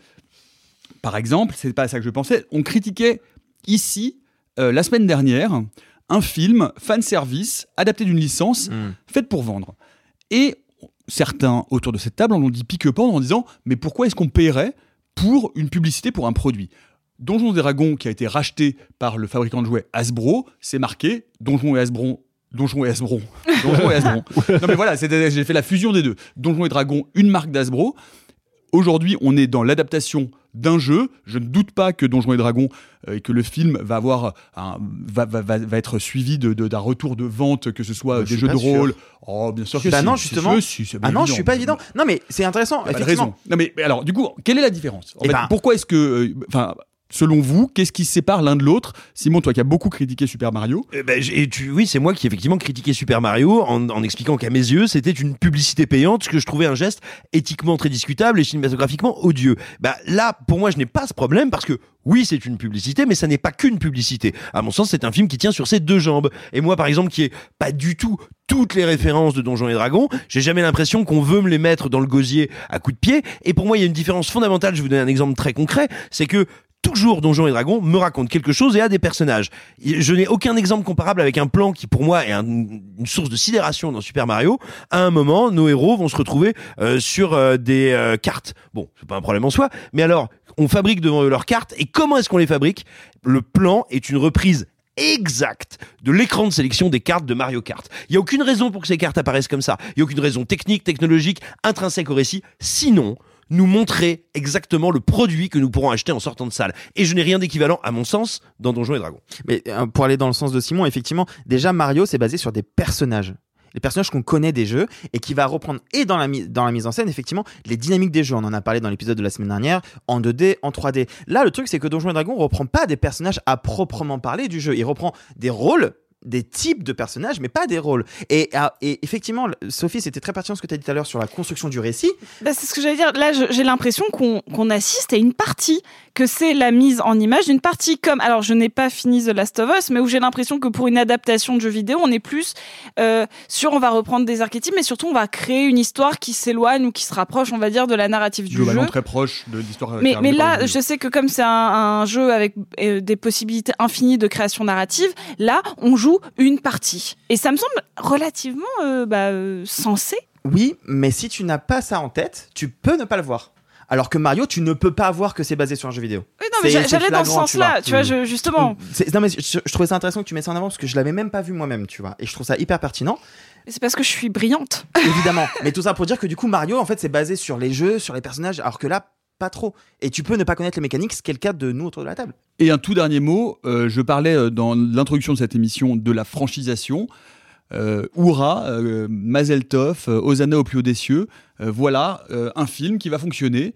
On en attend une suite, deux suites, trois suites, une nouvelle franchise à partir de l'existant. Donc finalement, le système de la franchisation fonctionne encore à plein. On peut encore aller tirer des jeux, des références, des bouquins, des adaptations sans créer aucun univers neuf. Et on va se bouffer 5, 6, 7, 8 Donjons et Dragons jusqu'à ce qu'on les reboot. Alexis, qu'est-ce que t'en penses? C'est peut-être un- c'est peut-être en train de devenir un tout petit peu plus compliqué que ça parce que bon déjà euh, à l'heure où on enregistre ça fait 24 heures que le film est sorti. Il est encore un petit peu tôt pour savoir si le film aura vraiment un succès euh, satisfaisant pour le studio parce que les, faut- les- les chiffres, les chiffres États-Unis sont très bons. hein. les chiffres de démarrage sont très très bons, mais on, on a déjà vu hein, des films qui font des démarrages exceptionnels et puis qui dès la deuxième ou troisième semaine d'exploitation se cassent la gueule et puis à la fin de la course, eh ben en fait le studio n'est pas satisfait. mais attention, c'est pas le budget d'un Marvel, hein, c'est moitié moins qu'un Marvel habituel, donc Bien ils sûr. pas non plus les besoins mais ce qui, du même mais ce qui, du coup, est quand même intéressant, c'est que Donjons et Dragons, qui est une licence extrêmement populaire, et en plus, c'est quand même, même si on connaît pas le jeu, c'est un univers d'heroic fantasy, on a mis des acteurs un tout petit peu euh, bankable, en tout cas identifiés, ça a l'air spectaculaire, ça a l'air fun, les bandes annonces sont vendeuses. On pourrait très bien mettre un très gros budget sur la table. C'est pas ce qu'ils ont fait. Donc ça laisse supposer quand même que, en termes de franchisation, Hollywood commence un tout petit peu à faire preuve de prudence et se dire, ok, là on a peut-être une poule aux œufs d'or, mais on va le vérifier avant de miser tous nos jetons sur la table. Ce qui n'était pas encore le cas il y a euh, quelques années, quoi. Sophie, Oui, puis ça, ça fait un peu du bien, même si, imaginons que ça devienne une franchise, on, on- peut-être qu'on va revenir à ce moment où il y a des nouvelles franchises qui se créent, on se dit, le 1 il est super, le 2 il est moyen, le 3 il est cool parce que ça va être des nouveaux réalisateurs, peut-être qu'ils vont faire aussi comme pour les franchises de cinéma d'horreur où d'un coup bah, le 2 il est réalisé par Mike Flanagan et que du coup Ouija 2 c'est super. Là on a deux réalisateurs qui sont plein, vraiment plein de promesses parce qu'ils n'ont pas fait tant de films que ça et peut-être qu'ils ont lancé un truc qui va leur permettre aussi de faire de nouveaux films. Euh, autre que, que cette franchise-là, parce que Game Night, c'était au final un tout petit film. Et, donc, moi, j'y crois. Et, non, je trouve pas que ce soit une euh, A-list cast énorme et qu'ils ont quand même pris un risque pour mettre des nouveaux visages aussi. Et, euh, donc, non, moi, je, je trouve que c'est vraiment, euh, sans que ce soit un film parfait, c'est largement au-dessus du niveau de ce qu'on a en ce moment. Donjons et Dragons, l'honneur des voleurs de Jonathan Goldstein et John Francis Daley. Et vous, est-ce que vous êtes plutôt sorcier, demi-elfe, neutre bon de niveau 3 ou Garcimore Vous pouvez nous répondre dans les commentaires. Et puisqu'on parlait à l'instant euh, de franchise et de sortie, on va revenir sur ton gros coup de cœur euh, de la semaine dernière, Simon. On va parler de Super Mario Bros, dont la sortie t'a inspiré euh, quelques poèmes et euh, en alexandrin, je crois d'ailleurs, en octosyllabes. Tout à fait. Et euh, quelques réflexions profondes sur l'état du marché du cinéma. Euh, profonde s'il en est. Non, tout simplement, euh, je, notamment sur les réseaux sociaux, il y a eu quelques euh, quelques débats un petit peu vifs euh, en fait par rapport aux chiffres non seulement de Super Mario, mais de l'autre grosse production qui sortait mercredi dernier, à savoir les Trois Mousquetaires, euh, très grosse prod française de plusieurs dizaines de millions d'euros. Euh, et euh, quelques tweetos, internautes se demandaient, se posaient la question de savoir si la semaine de sortie qui avait été décidée pour le pour le film réalisé par Martin Bourboulon était la bonne, sachant donc le film s'est retrouvé en face de Super Mario, Super Mario qui a absolument cartonné et qui, je crois, à l'international est le deuxième meilleur démarrage d'un film d'animation après La Reine des Neiges 2. Enfin bref, qui est un, euh, un rouleau compresseur énorme. Et un certain nombre de professionnels de la profession ont répliqué euh, bah, tout simplement qu'il était absolument impossible de prévoir le succès de Mario. Et j'avoue que ça m'a beaucoup étonné parce que euh, Super Mario est une des plus énormes, populaires, gigantesques, massives franchises de l'histoire de la pop culture contemporaine. Euh, le film est exécuté par le studio Illumination, qui a euh, sur son CV quelques énormes machines de box-office, tant des mignons que moi moche et méchant. Donc il n'y a aucune raison de penser que la réunion des deux ne soit pas à nouveau une machine de guerre économique. Et surtout, quand bien même on ne l'aurait pas vu préalablement, parce qu'on peut aussi entendre que euh, ceux qui bossent dans la distrib et la production en France ne sont pas nécessairement des spécialistes de l'industrie vidéoludique, ça, ne- ça n'est pas leur faire injure. En revanche, que personne n'ait vu s'affoler tous les compteurs au moment de la mise en marche promotionnelle du film, il y a des mois maintenant, de constater que les bandes annonces avaient un succès incroyable, que même la version française du film était euh, se faisait tresser des louanges, ce qui n'arrive à peu près jamais dans l'animation internationale. Enfin, je veux dire, je suis extrêmement surpris que le milieu du cinéma français n'ait pas identifié Super Mario euh, comme un Avenger 15. Voilà. Et, donc ça me ça nourrit tout simplement quelques questionnements que je me pose parce que plusieurs fois ici à ce micro, je vous ai fait part de mes interrogations et de combien je trouvais les liens entre l'industrie cinématographique et l'industrie vidéoludique important et je crois que le cinéma doit se questionner là-dessus et donc voilà je, je pense que encore une fois on ne dans le monde du cinéma on ne prend pas encore assez en compte le jeu vidéo son héritage culturel tout ce qu'on peut aussi bien en tirer qu'en apprendre et, et qu'on doit aussi bah, penser réfléchir un petit peu si on veut que le cinéma ne se fasse pas totalement écrasé par le jeu vidéo Arthur Euh, je suis par- euh, pareil, euh, très surpris qu'on ait pu avoir cette réflexion. Moi, je me pose la question. euh, impossible de ne pas savoir que Mario est un carton. Est-ce qu'il n'y a pas eu une réflexion de la part de, de Pathé de se dire Mario, ça va s'adresser principalement aux moins de 8 ans? Oui, Là sauf où les que mousquetaires c'est va pas eux qui s'adresser- payent, c'est leurs parents. Oui, mais du coup, euh, il y a des parents qui ont des gamins de moins de 8 ans et des parents qui ont des gamins entre 8 et 13, 14, 15 qui vont peut-être plus aller voir les trois mousquetaires que Mario. Est-ce qu'il n'y a pas eu cette piste de réflexion chez Pathé, tu penses? Peut-être, je, Plus que de se dire Mario, ça va faire aucune entrée, c'est ce qui serait un move ultra débile pour le coup, je suis d'accord avec toi. Euh, Je, je sais pas du tout, mais ça veut dire alors sinon qu'il n'y a pas une prise en compte d'un autre élément très important, qui est la crise économique et l'inflation qui se sont abattus sur les foyers français, qui font que bah si tu dois orchestrer, si tu dois arbitrer entre aller voir euh, les trois mousquetaires tout seul avec euh, tes potes, ta compagne, ton conjoint, qui sais-je, voir tes enfants, oui, voir tes enfants, ou alors, bah, tu vois, si tu dois trancher entre les deux, bah, c'est peut-être plutôt du côté de Mario que tu vas trancher, parce que tu es sûr que les gamins vont se marrer, ou du moins tu penses que tu as une possibilité de satisfaction peut-être un peu plus un peu plus élevée que les trois mousquetaires qui peut être perçu par plein d'ados. Ils seront curieux de le voir, ils seront curieux de le découvrir, mais avec leurs parents, c'est peut-être pas une évidence.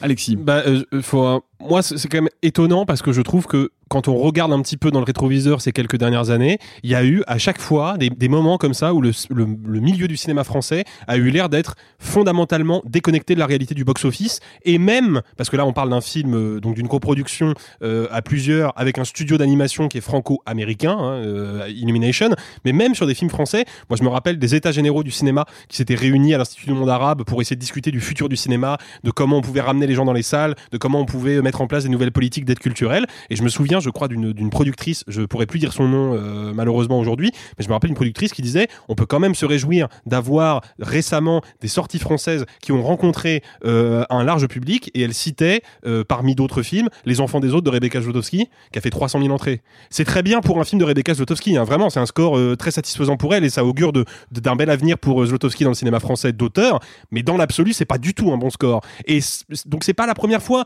que les gens qui font le milieu du cinéma français bah, se révèlent parfois difficilement capables de lire le box-office, quand bien même il est évident. Tout le monde savait que Super Mario Bros ça allait cartonner. C'est bizarre que des gens soient passés à côté de ça, quoi. L'autre grosse et sale actu de la semaine, ce sont les révélations de Mediapart sur les accusations d'agression sexuelle répétées de la part de Gérard Depardieu. Simon. Oui, oui, des, des accusations dont on entend beaucoup dire que tout le monde savait et dont peut-être pour une fois on peut dire effectivement que tout le monde savait et qui euh, entre en résonance avec euh, un événement qui a eu lieu il y a maintenant trois ans, c'était en 2019 ou 2020, j'ai un petit doute. Euh, Enfin bref, il y a quelques années, euh, tout simplement le CNC a décidé de conditionner euh, ses subventions et l'attribution de ses aides au fait que euh, les sociétés de production, de distribution et autres agents euh, du cinéma, bref, les professionnels de la profession, suivent des formations en gros autour de comment identifier et comment réagir aux problématiques d'agression sexuelle qui surviendraient dans les entreprises et ou sur les plateaux de tournage. Et à cette occasion, on a vu beaucoup de professionnels de la profession prendre la parole sur les réseaux pour expliquer combien ces entreprises étaient euh, stériles, idiotes, contre-productives, vaines, ne servaient à rien, s'en moquant, la dénigrant, voire euh, l'attaquant euh, très frontalement. Et bien tout simplement, quand on voit aujourd'hui euh, ce qui vient de sortir concernant Gérard Depardieu, savoir des accusations euh, de comportements euh, problématiques et ou répréhensibles par la loi sur des plateaux de tournage, on se dit que bah, peut-être que la moquerie n'était pas la réaction la plus adéquate à cette, initiative du CNC qui fut la première institution française à conditionner, à conditionner ses aides au suivi de ses formations. Et euh, on vous enjoint d'aller jeter euh, un coup d'œil euh, à cette, enquête, comme souvent remarquable, sur le site directement de Mediapart.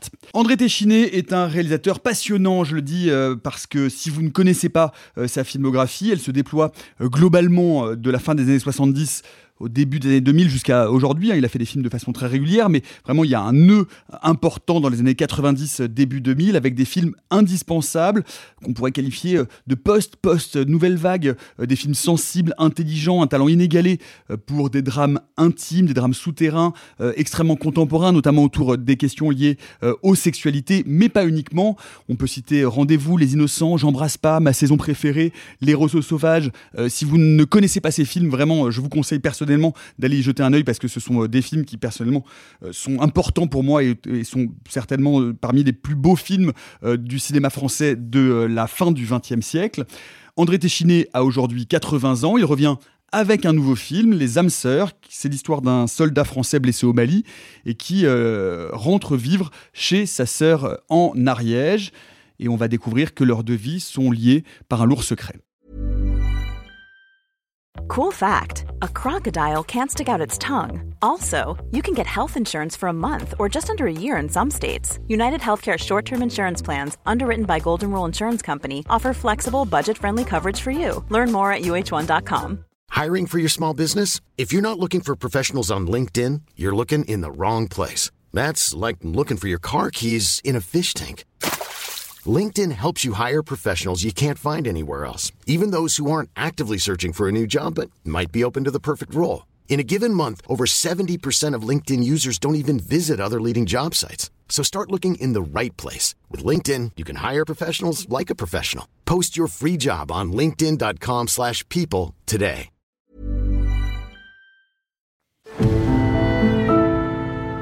T'as peur de moi Moi, quand je suis avec toi, j'ai pas peur. T'as des doigts de fée maintenant. Je peux vous envoyer un infirmier pour vous aider. Moi, je veux pas quelqu'un d'autre. Ça fait un an que je suis sorti du coma. Vous auriez pu mettre une seule bougie. Tu sais, on a déjà eu une aventure. Toi et moi Rapport qualité-prix, vous trouverez jamais mieux. Ça te gêne pas que je vive ici avec David? Hein? Ça te choque pas? Jeanne Jeanne, pourquoi tu fais ça?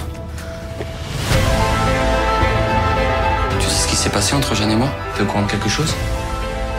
Ça va prendre combien de temps avant qu'il arrive à se souvenir Le cerveau, c'est une boîte noire. Quant aux souvenirs, tu sais, on les stocke pas. On les réinvente tout le temps. On peut pas faire comme si t'avais pas existé avant. Puisque j'ai tout oublié. Ça revient au même, non?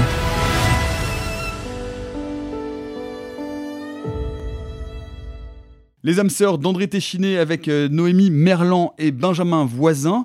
Alors, euh, peut-être... euh, bah non, Simon, tiens, pour commencer, est-ce que le charme Téchiné opère encore? Je me suis pas fait chiner. Euh, Merci, merci Arthur. Qu'on vraiment. c'est- avoir des rires enregistrés? Ah mais on, les- on a déjà essayé. On, a- on a- on les a, là- non, on a les applaudissements. Les applaudissements. Je on peux, je mettre des applaudissements. Les je, pense que je pense que les applaudissements sont encore plus drôles. Ouais, parce que la vanne est vraiment pas terrible. Oui. Sans offense, hein, Ah monsieur. non, mais je le savais bien, mais c'est ça qui m'amusait. Bref, euh, bah en fait. Ce, ce, nouveau film de Téchiné s'inscrit dans une dans un nouveau mouvement au sein de son œuvre qui est assez récent finalement. C'est quand il a décidé de marier ses thématiques habituelles qui sont tout autant euh, autour de la codépendance que de liens et de relations affectives, amoureuses ou sexuelles extrêmement fortes et qui peuvent on va dire sortir du champ du commun quoi tout simplement. Bah il a commencé à les mêler à soit des faits historiques ou ce qu'on appellera des faits divers ou des faits de société. Euh, c'est ce qu'il fait en gros depuis une quinzaine d'années, grosso modo. La fille dans du. RER. Exactement, la fille du RER, les témoins, euh, impardonnables ou Les encore l'homme. c'était pas mal du tout encore. hein. Ça allait, oui. Encore l'homme qu'on aimait trop. Et, et donc c'est quelque chose qui était aussi d'ailleurs dans son précédent film, La Duel à la nuit, qui parlait de la radicalisation. Euh, et donc dans Les âmes sœurs, on a un petit peu de ça puisqu'il va quand même être question de l'engagement français au Mali, d'un soldat qui, eh ben, tout simplement, est heurté dans sa chair, ce qui va être le point de départ de, l'intrigue. Moi, le, le problème que j'ai, j'ai deux problèmes avec le film et avec ce dernier mouvement dans, dans la cinématographie de Téchiné. Tout d'abord, j'ai l'impression que ces sujets l'intéressent très sincèrement mais qui ne sait pas particulièrement bien les traiter. Je trouve rarement ses angles très pertinents. Je trouve ses problématiques souvent un peu théoriques et, un peu surplombantes. Donc, je trouve qu'il a rien à me dire sur ces thèmes-là. Et du coup, ça fait un petit peu scolaire. J'ai un peu l'impression de voir quelqu'un qui veut s'intéresser à des sujets, mais qui a pas grand-chose à en dire. Ça, c'est un vrai problème. Et surtout, en fait, je ne comprends pas ou je ne comprends plus du tout euh, quel est son projet de mise en scène. C'est-à-dire qu'il a un récit qui est en termes euh, d'émotion et de trajectoire de personnage extrêmement fort. C'est quand même un récit sur l'inceste et sur la possibilité d'un inceste désiré entre deux personnes qui, si j'ose dire, ont une relation d'égalité. Hein. Euh, On n'est pas sur un dominant-dominé et sur une, euh, une violence, en tout cas pas sur une violence contrainte. Donc c'est quand même un sacré thème et romanesque et humain, c'est complexe, c'est difficile, ça appelle des sentiments tellement ambivalents et puissants que la mise en scène devrait accompagner ça. Or je trouve la mise en scène particu- particulièrement atone et je le vois notamment parce que les seuls moments où pour moi ça s'envole un peu, c'est lorsqu'il arrive, lorsqu'il essaye d'inscrire ses personnages dans le décor. Le film se passe en Ariège, il y a une nature qui est assez sublime, mais encore une fois, euh, heureusement que c'est joli parce qu'il la filme pas d'une manière très intéressante, je trouve. Et en fait, j'ai le sentiment qu'il a un récit qui devrait être une bourrasque et que euh, ça siffle doucement et donc tout simplement ça donne un film qui a peu de tonalité, je le disais, qui est atone et qui est un peu mou, hélas, alors qu'encore une fois, je devrais en sortir terrassé, quoi. Sophie. Il y a rien de pire que de voir et de sentir une bonne idée euh, scénaristique ou, euh, ou cinématographique et que le film passe complètement à côté. Là, il y avait vraiment le scénario qui faisait Wouh, regarde, je suis là, je suis une bonne idée. Et puis vraiment, la caméra qui passe à côté en mode non, je vais filmer un arbre. Et c'est hyper gênant parce que là, on a cette histoire avec Benjamin Voisin, donc qui a une amnésie totale et une relation étrange avec sa sœur, mais dont il n'a aucun souvenir. Et on voit bien qu'il y a une ambiguïté. Et donc, quel putain de sujet de Parce voir. qu'il ne se souvient pas, il ne la reconnaît pas comme étant sa sœur. Non, mais il la reconnaît la pas du rencontrait. tout. Il la découvre. Il la découvre. Sauf que il voit du coup une jeune femme qui est pleine d'attention, euh, qui a une for- forcément une, une physicalité particulière vu qu'elle est soignante. Elle lui enlève ses bandages, elle lui touche le torse. Il y a quelque chose de très ambigu, ne serait-ce que dans, dans leur rapport de euh, soignant malade. Elle l'accompagne. C'est vraiment euh, une relation un peu unique que en tout cas j'ai pas vu au cinéma. Et là tu te dis mais super sujet. Il ne se souvient pas que c'est sa sœur et il a une relation d'intimité que tu ne peux avoir avec personne d'autre. Du coup ambiguïté naissante. Sauf que le film passe complètement à côté de ça. Alors que comme tu le disais hein, Simon il y a une même quelque chose de très romanesque dans ça genre dans l'interdit des sentiments Qui est un thème purement téchinien. C'est vraiment, c'est exactement ce qu'il traite et quand il le traite et qu'il le Sauf, traite bien. sauf que là, il, il le traite euh, comme frère et sœur de Desplechin, c'est-à-dire avec des gros sabots, avec de la lourdeur, avec des personnages secondaires, notamment euh, celui d'Audrey Dana, euh, qui est complètement aux fraises. C'est vraiment compliqué. Bonjour, je suis la mairesse du village. Bah oui, mais vous êtes dans un village de 15 habitants, vous allez pas me dire que vous la découvrez. Ah bah finalement, je suis votre meilleure amie.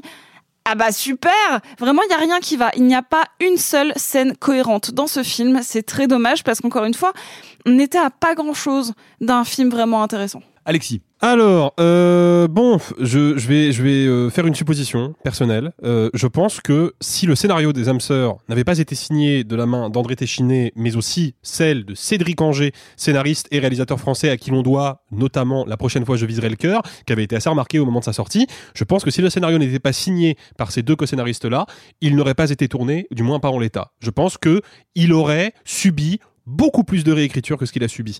Et c'est un petit peu, c'est un souci quand même récurrent dans le cinéma et pas que français, hein, dans le cinéma international. C'est bah, ces vieux cinéastes qui effectivement ont une carrière plus que respectable. André Téchiné, c'est un très grand nom du cinéma français et ce depuis longtemps. Mais du coup, comme ce sont des grands noms, eh bah, on leur pardonne plus de choses. Parce que là, vraiment, je vais passer très vite fait sur la mise en scène dont Simon et, et Sophie ont déjà parlé. Moi, je trouve que la mise en scène, elle est plate, elle est sans idée, elle est sans relief, elle est sans intensité du début à la fin du film. C'est une mise en scène qui est, franchement, celle d'un téléfilm avec un budget confortable. Pour moi, c'est ni plus ni moins que ça. Et surtout, bah, en termes d'écriture, il y a beaucoup de sujets qui sont abordés dans le film parce qu'il est évidemment question de l'identité. Qu'est-ce qui nous définit comme individu? Est-ce que ce sont bah, nos souvenirs, notre histoire personnelle, ou est-ce qu'au contraire c'est simplement notre caractère? Est-ce qu'on peut se réinventer au milieu d'une vie à partir de rien? Est-ce qu'on peut faire table rase du passé et devenir quelqu'un d'autre? Il y a aussi plus euh, subtilement et enfin plus subtilement non mais plus secondairement euh, des questions de transidentité qui sont abordées aussi dans le film. Mais il est également question de problématiques politiques parce qu'on va parler de la guerre on va parler surtout de l'après guerre, comment un soldat revient du front traumatisé, comment il se reconstruit, est-ce que la reconstruction est possible? Et puis on va aussi parler très succinctement de la gentrification des milieux ruraux avec euh, une sous-intrigue qui euh, voit euh, une grande propriété ancienne un peu décatie peut-être sur le point d'être rachetée par un grand groupe hôtelier de luxe. Le souci c'est que tous ces sujets-là qui auraient pu nourrir un scénario et lui donner de la profondeur, ben, ne sont justement jamais approfondis. Ils sont survolés. Voilà. André Téchiné va mettre des motifs devant la caméra, il va nous pointer des problèmes du doigt, mais il va jamais véritablement les investir ni les incarner. Et là, j'en viens au problème le plus évident du film. Je trouve que ça joue très mal. Et ça joue très mal parce qu'en fait, ça n'a rien à jouer. Ni Benjamin Voisin, ni Noémie Merlan, ni Audrey Dana, ni André Marcon, qui ont quand même prouvé par le passé à plusieurs reprises qu'ils étaient tous globalement très bons, mais ils ont rien à défendre parce que leurs personnages sont des coquilles vides, parce que les enjeux charriés par leurs personnages ne trouvent ni d'incarnation à l'image, ni d'incarnation dans l'écriture, et à partir de là, bah, c'est une grosse machine qui tourne à vide et qui très vite euh, ronfle. Mais, surtout, je pense parce qu'ils ne peuvent pas savoir quel est le projet de mise en scène. J'y reviens parce que bah, quand tu es comédien et que tu joues sur un plateau de cinéma, tu travailles ton jeu, bien sûr, en fonction de comment te, dirige euh, le cinéaste qui est en face de toi, mais aussi par rapport à, tout bêtement, là où est la caméra. Si la caméra est à 30 mètres, je vais pas travailler mon visage et mes micro-expressions de la même manière que si elle est collée à moi. Et là, quand on a un enchaînement de plans moyens, de trucs bizarrement distanciés des personnages, je pense qu'ils ne savent pas comment jouer. Et moi, il n'y a pas un seul moment où je crois que euh, Noémie Merlan euh, peut, peut euh, faire usage de ses synapses. Et il n'y a pas un seul moment où je crois que euh, Voisin a envie de lui rentrer les poils. Et donc, le film s'écroule en Toujours permanence. l'élégance, hein, toujours le. Et le- puis on en parle de ce le manque de, esprit syn- français. de synchro labial à un moment? Il y a, il y a- y a un doublage euh, sur une scène. euh, la, la scène a clairement été redoublée, sauf que la synchro ne marche pas. Bah, ils ont fait, ils ont fait euh, ce qu'on appelle dans le milieu une cinémane en référence au chef-d'œuvre de Yann Moix, c'est-à-dire qu'ils ont tourné une scène, puis après ils ont, Ils ont sont- changé les ils ont dialogues. certainement changé l'ordre de la scène ou peut-être transformé ses enjeux, ses enjeux pardon, et ils se sont rendus compte que bah, les dialogues fonctionnaient pas. Donc qu'est-ce qu'on fait? Bah, on retourne, on enregistre d'autres dialogues qui ne matchent pas du tout avec les lèvres de l'actrice. Et il y a plusieurs moments euh, concernant Noémie Merlan qui sont vraiment gênants là-dessus, quoi. Les âmes sœurs d'André Téchiné avec donc Noémie Merlan et Benjamin Voisin. Et vous, est-ce que vous êtes plutôt touche pipi avec la sœur ou touche pépé avec le curé? Vous pouvez nous le D'où dire. Jésus. Ouais. En fait, c'est cette Jésus Marie-Joseph. C'est cette vanne-là qui me donne envie de voir le film. J'oublie tout ce qu'ils ont dit au parallèle. dans- sur nos différents réseaux socials. Amour toujours, mais entre filles cette fois. Katia et Justine sont folles l'une de l'autre. Elles font un enfant. Non, alors ne me regarde pas comme ça, Simon, je t'expliquerai comment des filles peuvent faire un enfant, c'est un truc. Non mais c'est pas si compliqué que ça, je te jure. Hum, T'inquiète pas. Mais comme chacun sait, l'amour, eh bien ça va, ça vient. Les deux femmes se séparent. Quand des années plus tard, Katia, qui garde l'enfant, apprend qu'elle est condamnée, elle confie sa fille à son frère, un auteur ombrageux et alcoolique. Autant dire qu'avec Une histoire d'amour, c'est le titre du film, le chialomètre s'annonce assez élevé. Si nous sommes tous réunis, c'est pour célébrer l'amour de deux êtres. Je vous déclare unis. Vous pouvez vous embrasser comme vous le faites depuis que vous êtes arrivés.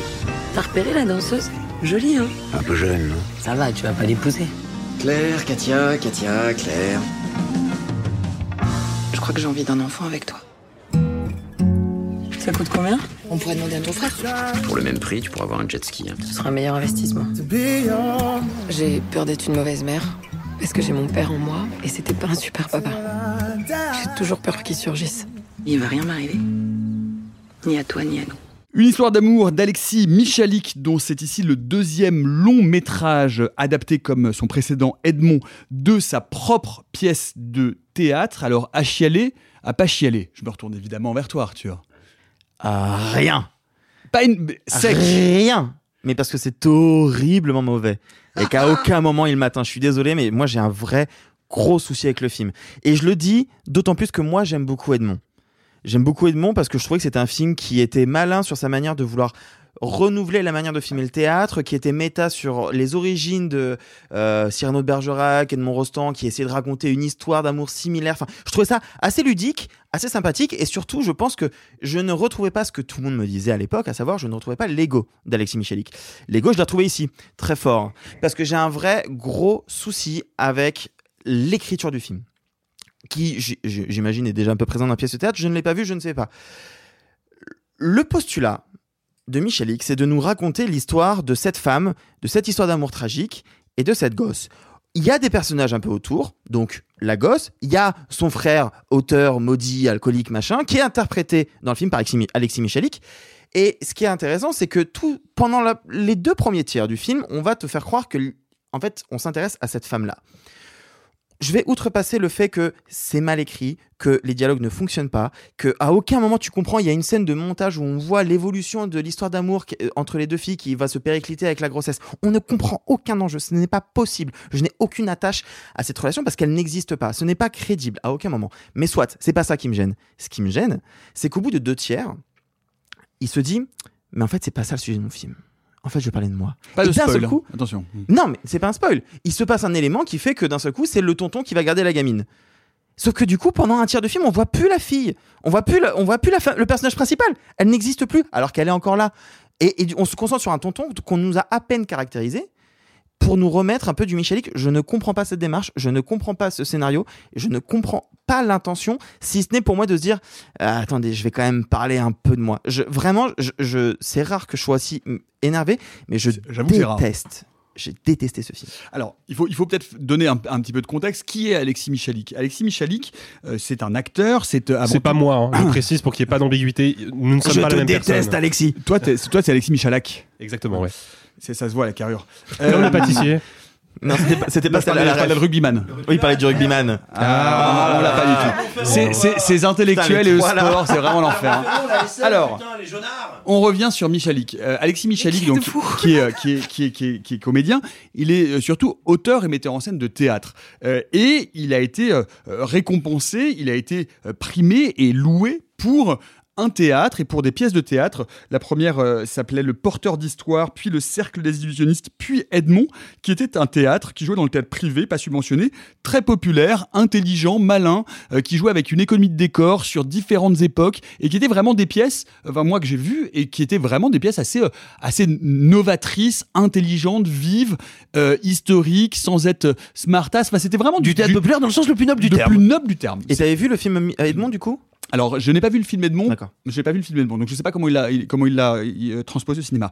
Euh, une histoire d'amour était également euh, une pièce de théâtre qu'il transpose au cinéma. Il a gardé le casting euh, de ces pièces de théâtre, ce qui pourrait être à son honneur. Mais il y a quelque chose là, Simon, que moi je ne comprends pas bien et que personne ne s'explique très bien. Comment est-ce qu'on passe vraiment de l'enfant prodige du, du- du- du théâtre d'auteur populaire français à, bah, le, pas, je vais pas dire le tâcheron, ce serait un petit peu méchant, mais en tout cas euh, l'échec du, du- réalisateur euh, euh, de ciné que ce que vous êtes en train de décrire en l'occurrence? Alors, c'est très compliqué parce que moi, ce qui me vient à l'esprit quand je vois le film relève vraiment vraiment du domaine du subjectif. Donc je voudrais, je, voilà, je le dis en préambule parce que je voudrais En même certainement- temps, toute critique relève du domaine du sujet. Non, non, mais à un niveau, non, mais un point, non, mais à un point. Tu vas comprendre ce que je veux dire.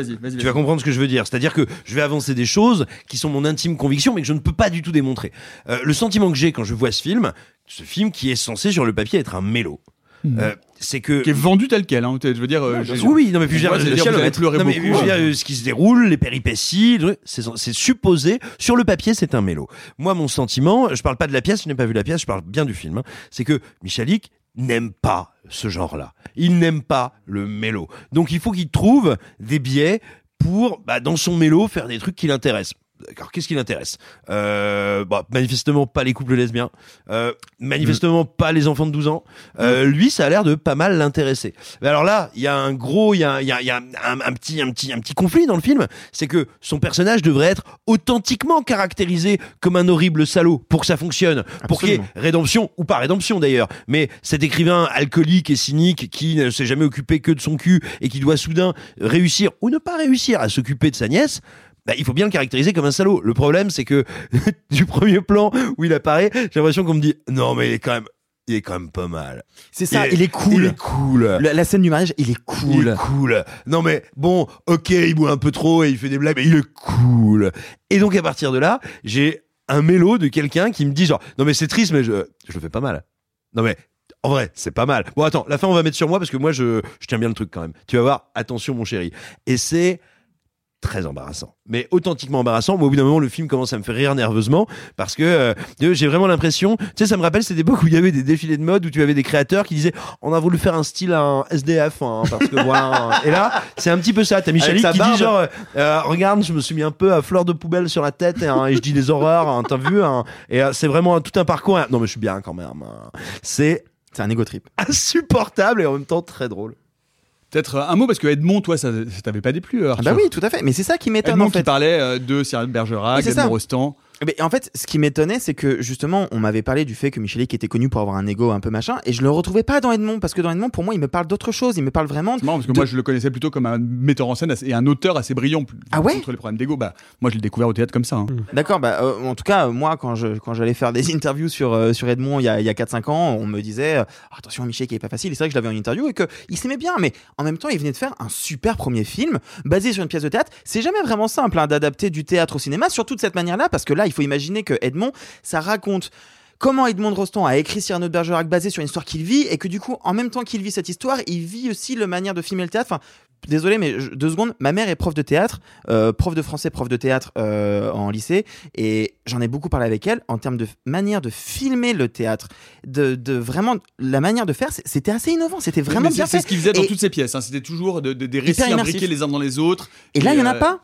En fait, là, je pense qu'il a essayé de faire imbriquer l'histoire de ce couple avec l'histoire de cette euh, femme et de son frère, et du coup ensuite d'imbriquer la gamine au milieu de ce, triangle. Et en fait, il n'y arrive pas. Il y a un sincère problème d'écriture. Et rappelons que tout ça dure 90 minutes, donc vous avez bien compris, nous raconter une histoire qui se passe sur 12 ans, à base de couples qui se font, se défont, d'enfants, de maladies graves, mais de, vraiment, de le- tontons brillants et alcooliques, en 90 minutes, c'est c'est ce qu'on appelle un quickie, tu en On, tout à l'heure.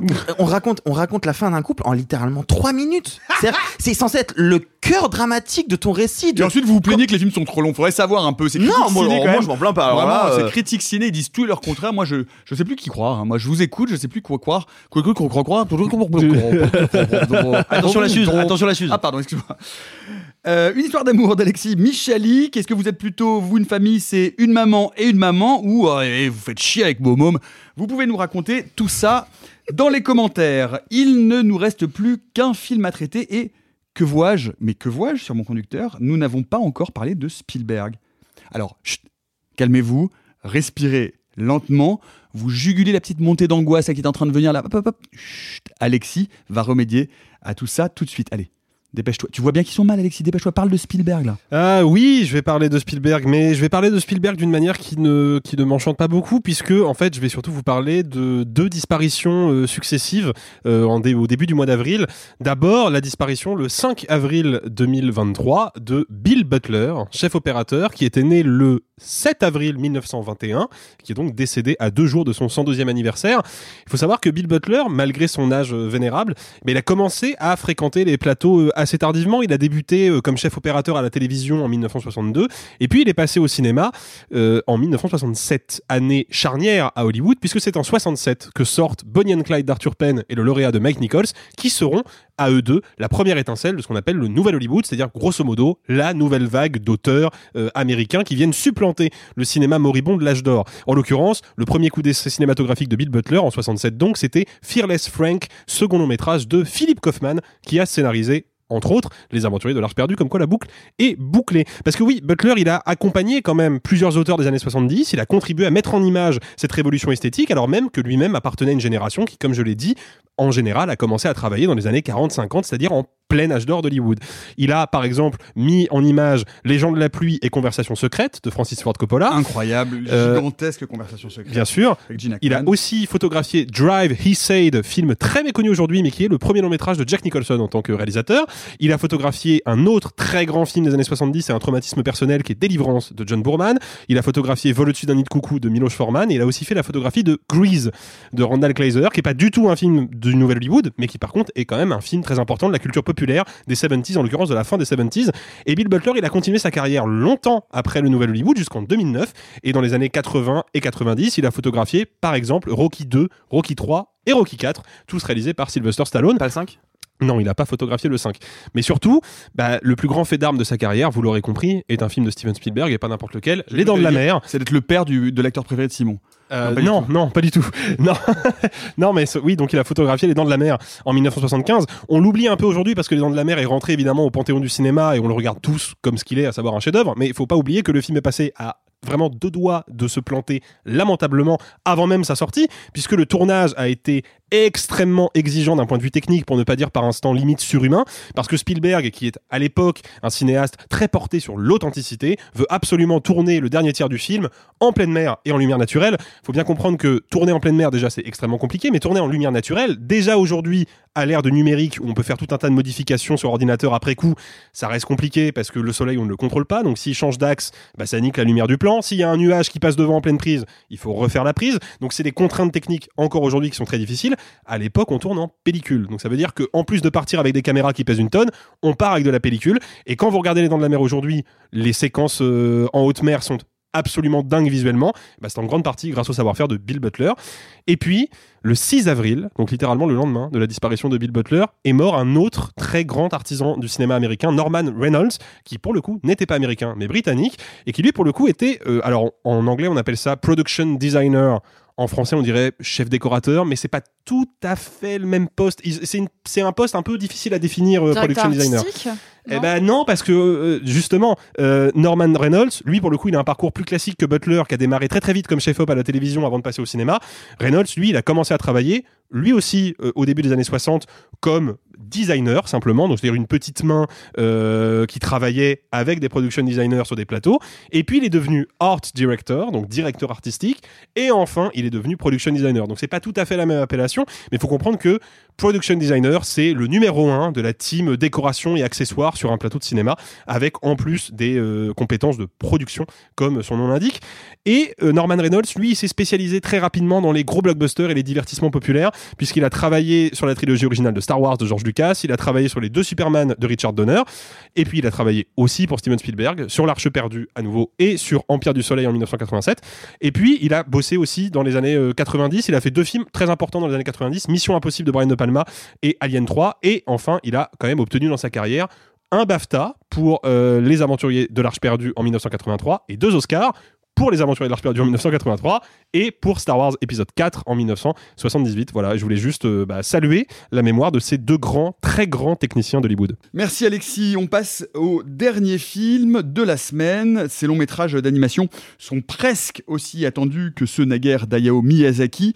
On le surnomme d'ailleurs le nouveau Miyazaki, euh, tant il est vrai que euh, les passerelles entre les cinémas des auteurs sont nombreuses. Makoto Shinkai revient avec Suzume, euh, long métrage qui suit une certaine Suzume, donc écolière de son fait, qui en suivant un ténébreux jeune homme va se retrouver en charge du pouvoir de prévenir des séismes dévastateurs qui pourraient bien rayer le Japon de la carte. Dis-moi, toi,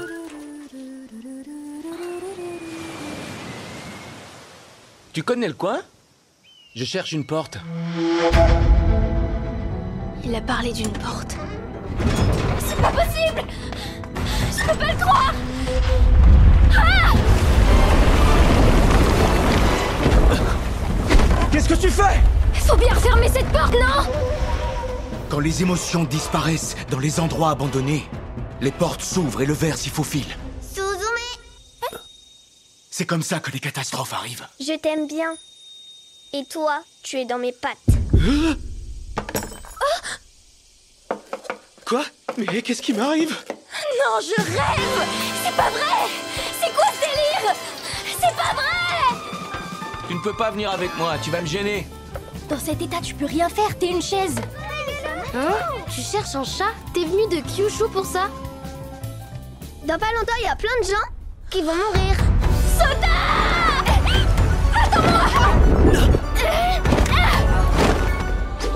Suzume, tu dois verrouiller la porte Je n'y arriverai pas tout seul Sota a tout raté.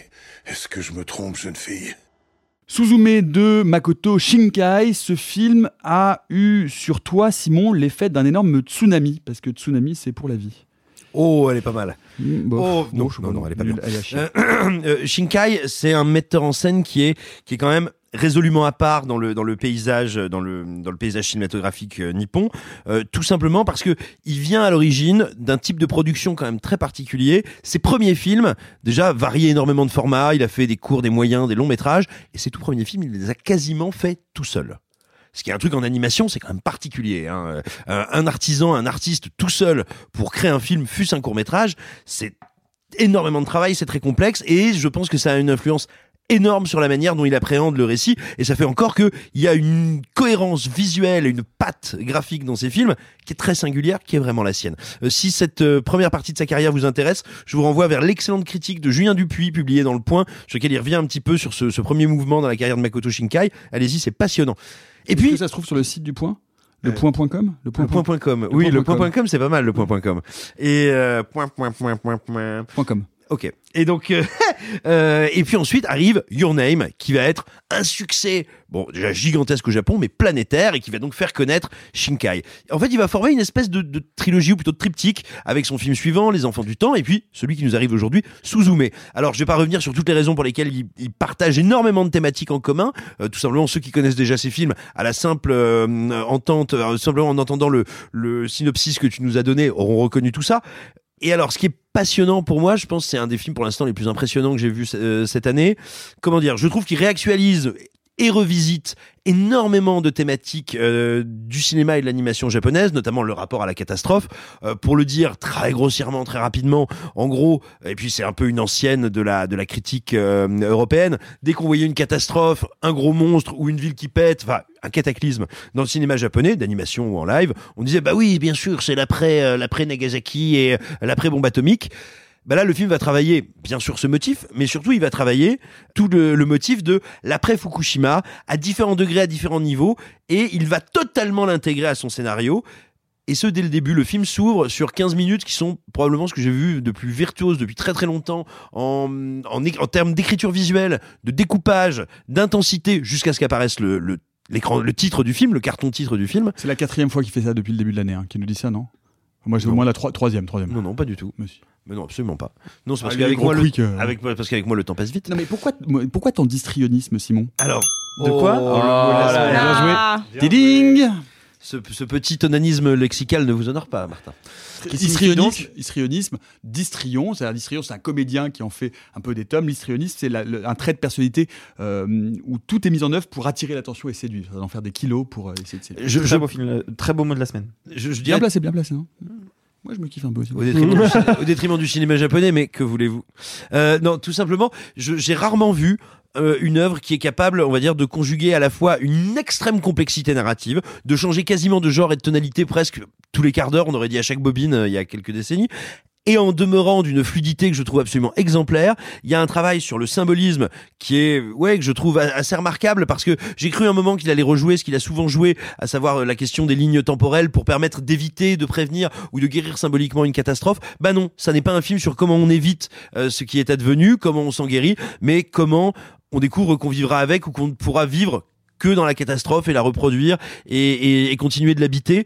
Euh, Il y a des images que je trouve d'une poésie euh, extrêmement étonnante quand on va passer tout d'un coup au détour d'un plan où on comprend qu'on est en train de passer bah, devant les, les zones euh, vidées euh, de vidées de leurs habitants de Fukushima ou quelques instants après ça va être euh, réinvesti dans une vision qui elle passe justement non pas tant par le bombardement de la bombe atomique mais par les incendies notamment de Tokyo je crois et on va comme ça revisiter l'histoire traumatique du Japon à l'aune du parcours d'une d'une jeune femme que je trouve euh, assez bouleversante en cela que le film euh, fait le pari de tenir jusqu'à très tard dans le déroulé du scénario euh, ses enjeux émotionnels et pour moi, l'illustration parfaite de ça, c'est qu'un des deux personnages principaux est une chaise. Cette chaise est incroyablement émouvante. Elle n'a pas, elle a pas de dieu, elle est pas euh, humanisée. C'est une chaise euh, avec une âme et c'est Et une voix off. Oui, une voix off, bien sûr, mais Elle a, elle a des, des- des petits yeux, elle a des petites, des petites fentes qui, font, qui figurent les yeux quand même. oui, voilà. Si Elle tu veux, mais-. C'est une chaise qui court et qui vole.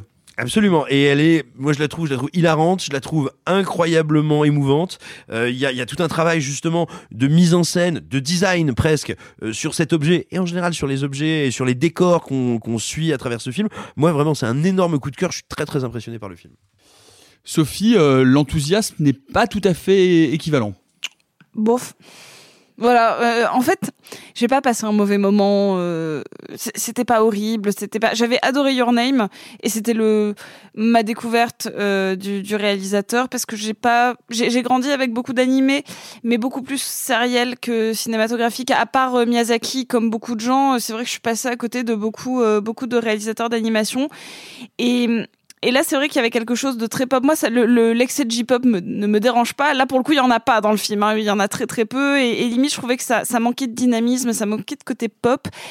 Moi, l'héroïne, je la trouve pas si intéressante que ça. Euh, je trouve que son voyage, euh, son, son, sa, progression émotionnelle et, et initiatique euh, se fait par des personnages qui, en fait, ne lui renvoient pas grand-chose. Moi, notamment cette séquence dans le bar. Hum, Autant sa copine du début, je, la trouve assez euh, assez mimes. Là, euh, je suis désolée, j'utilise du vocabulaire assez pauvre parce que j'ai pas grand chose à, dire dessus. Tu parlais euh, de, rapport à Fukushima. Il y a, un animé. pour le coup, qui m'avait marqué sur, le rapport à la, Seconde Guerre mondiale, même si ça se passe dans un univers contemporain. C'est un manga qui s'appelle L'Arme Ultime et qui avait été transposé en, en animé de Shin Taka, Takahashi. Désolée. Euh, et, et je sais pas, là, il y a un manque de. Déjà, il y a un manque de romance pour moi parce qu'elle est en filigrane.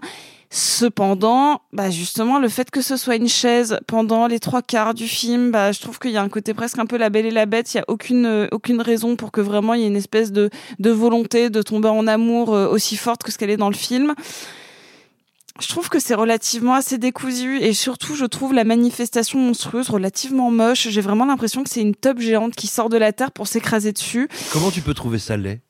Bah, c'est vraiment une énorme forme phallique euh, avec un espèce de capuchon sur le dessus où il faut implanter un espèce de crucifix qui de base est un chat. Enfin, euh, et- Moi, moi, alors, je suis, je suis, je suis je, je, je, sais pas vraiment pour donner mon avis parce que vous savez que j'ai- pas le droit de le faire, mais euh, non, non, mais ce que, ce que je veux dire, c'est que je- je- j'entends ce que tu dis et je, trouve qu'effectivement le, la volonté de, de, le, lien justement de, avec la terre, de prévenir les séismes, euh, la façon de filmer euh, ces endroits abandonnés, ces portes, je trouve ça, je trouve qu'il y a plein de choses euh, assez intéressantes, mais en fait, en, fin de compte, je trouve que tout est assez décousu. Je trouve que la première partie est quand même très répétitive. C'est-à-dire que, bon, on va ouvrir une porte, on va fermer une porte, on va ouvrir une porte, on va fermer une porte, mais on n'avance pas énormément dans la narration. Et moi, il y a, il y a un, un- un endroit qui me chiffonne un tout petit peu plus que les autres. C'est euh, Daiji, c'est le petit. En fait, c'est que, je trouve que cette mythologie, elle est imbitable. C'est-à-dire que ce, ce petit chat qui est un antagoniste, mais qui devient un allié, sans qu'on comprenne exactement pourquoi ni aucune de ses motivations. Enfin, en fait, je trouve que je, je passe pas du tout un mauvais moment.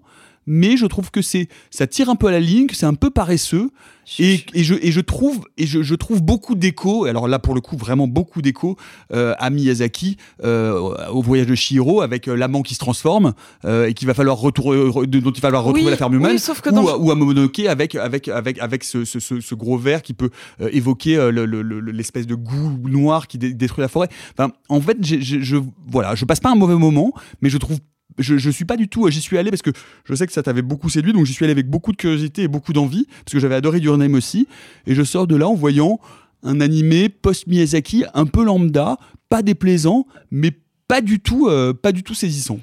Je suis d'accord, et notamment sur la question de- du, du petit chat qui, qui, est, qui est super mime, c'est où vraiment tu as envie de te dire. Je- J'aime bien le, le- le fait que de manière très aléatoire, ils disent bah viens, on joue ensemble. En fait, il aurait dû y avoir un lien vraiment, parce que là, elle passe Et son le temps. deuxième chat qui apparaît ex nihilo, enfin on, on comprend, enfin moi je comprends Bah, pas. il, il avait un petit côté, euh, bah, comme beaucoup d'animés, hein, qui se servent de la, de la métaphore Alistopée des merveilles, le lapin que tu dois suivre, qui est en fait une métaphore genre de, de presque de ce que tu projettes de l'action que tu dois faire plutôt que d'une véritable, euh, que d'un véritable personnage. Et là, bah du coup, je trouvais ça mignon que ce soit intégré aux réseaux sociaux comme un jeu de piste. Mais en même temps, ce chat, euh, bah moi, à part que ce soit un chat, qui est déjà une très bonne raison de le suivre, bah sinon il y en a pas d'autres. Euh, et oui, non, je, je, comprends pas. Et par contre, la, la transformation en chaise me rappelle juste le segment de Gondry dans le film Tokyo. Je sais pas si vous avez la ref, mais il y a juste une meuf qui se transforme en chaise et je me suis dit, tiens, est-ce que c'est une référence à Gondry? Ah bah non, certainement non. Tiens, j'ai détaché mon attention pendant deux minutes du film pour me poser ça. Alors justement, moi, moi, il y a quelque chose aussi qui, qui... vous avez parlé d'un sentiment de confusion. Je l'entends. Je pense que le film justement le travaille très consciemment parce que justement il raconte quelque chose qui est assez terrible, hein, et alors qui est pas forcément un truc qui est encore très commenté ou euh, dont on a forcément conscience euh, nous depuis l'Europe. C'est que le Japon est un pays qui est en train de vieillir, de vieillir rapidement. Il y a littéralement pas assez de naissances pour faire du renouvellement de population.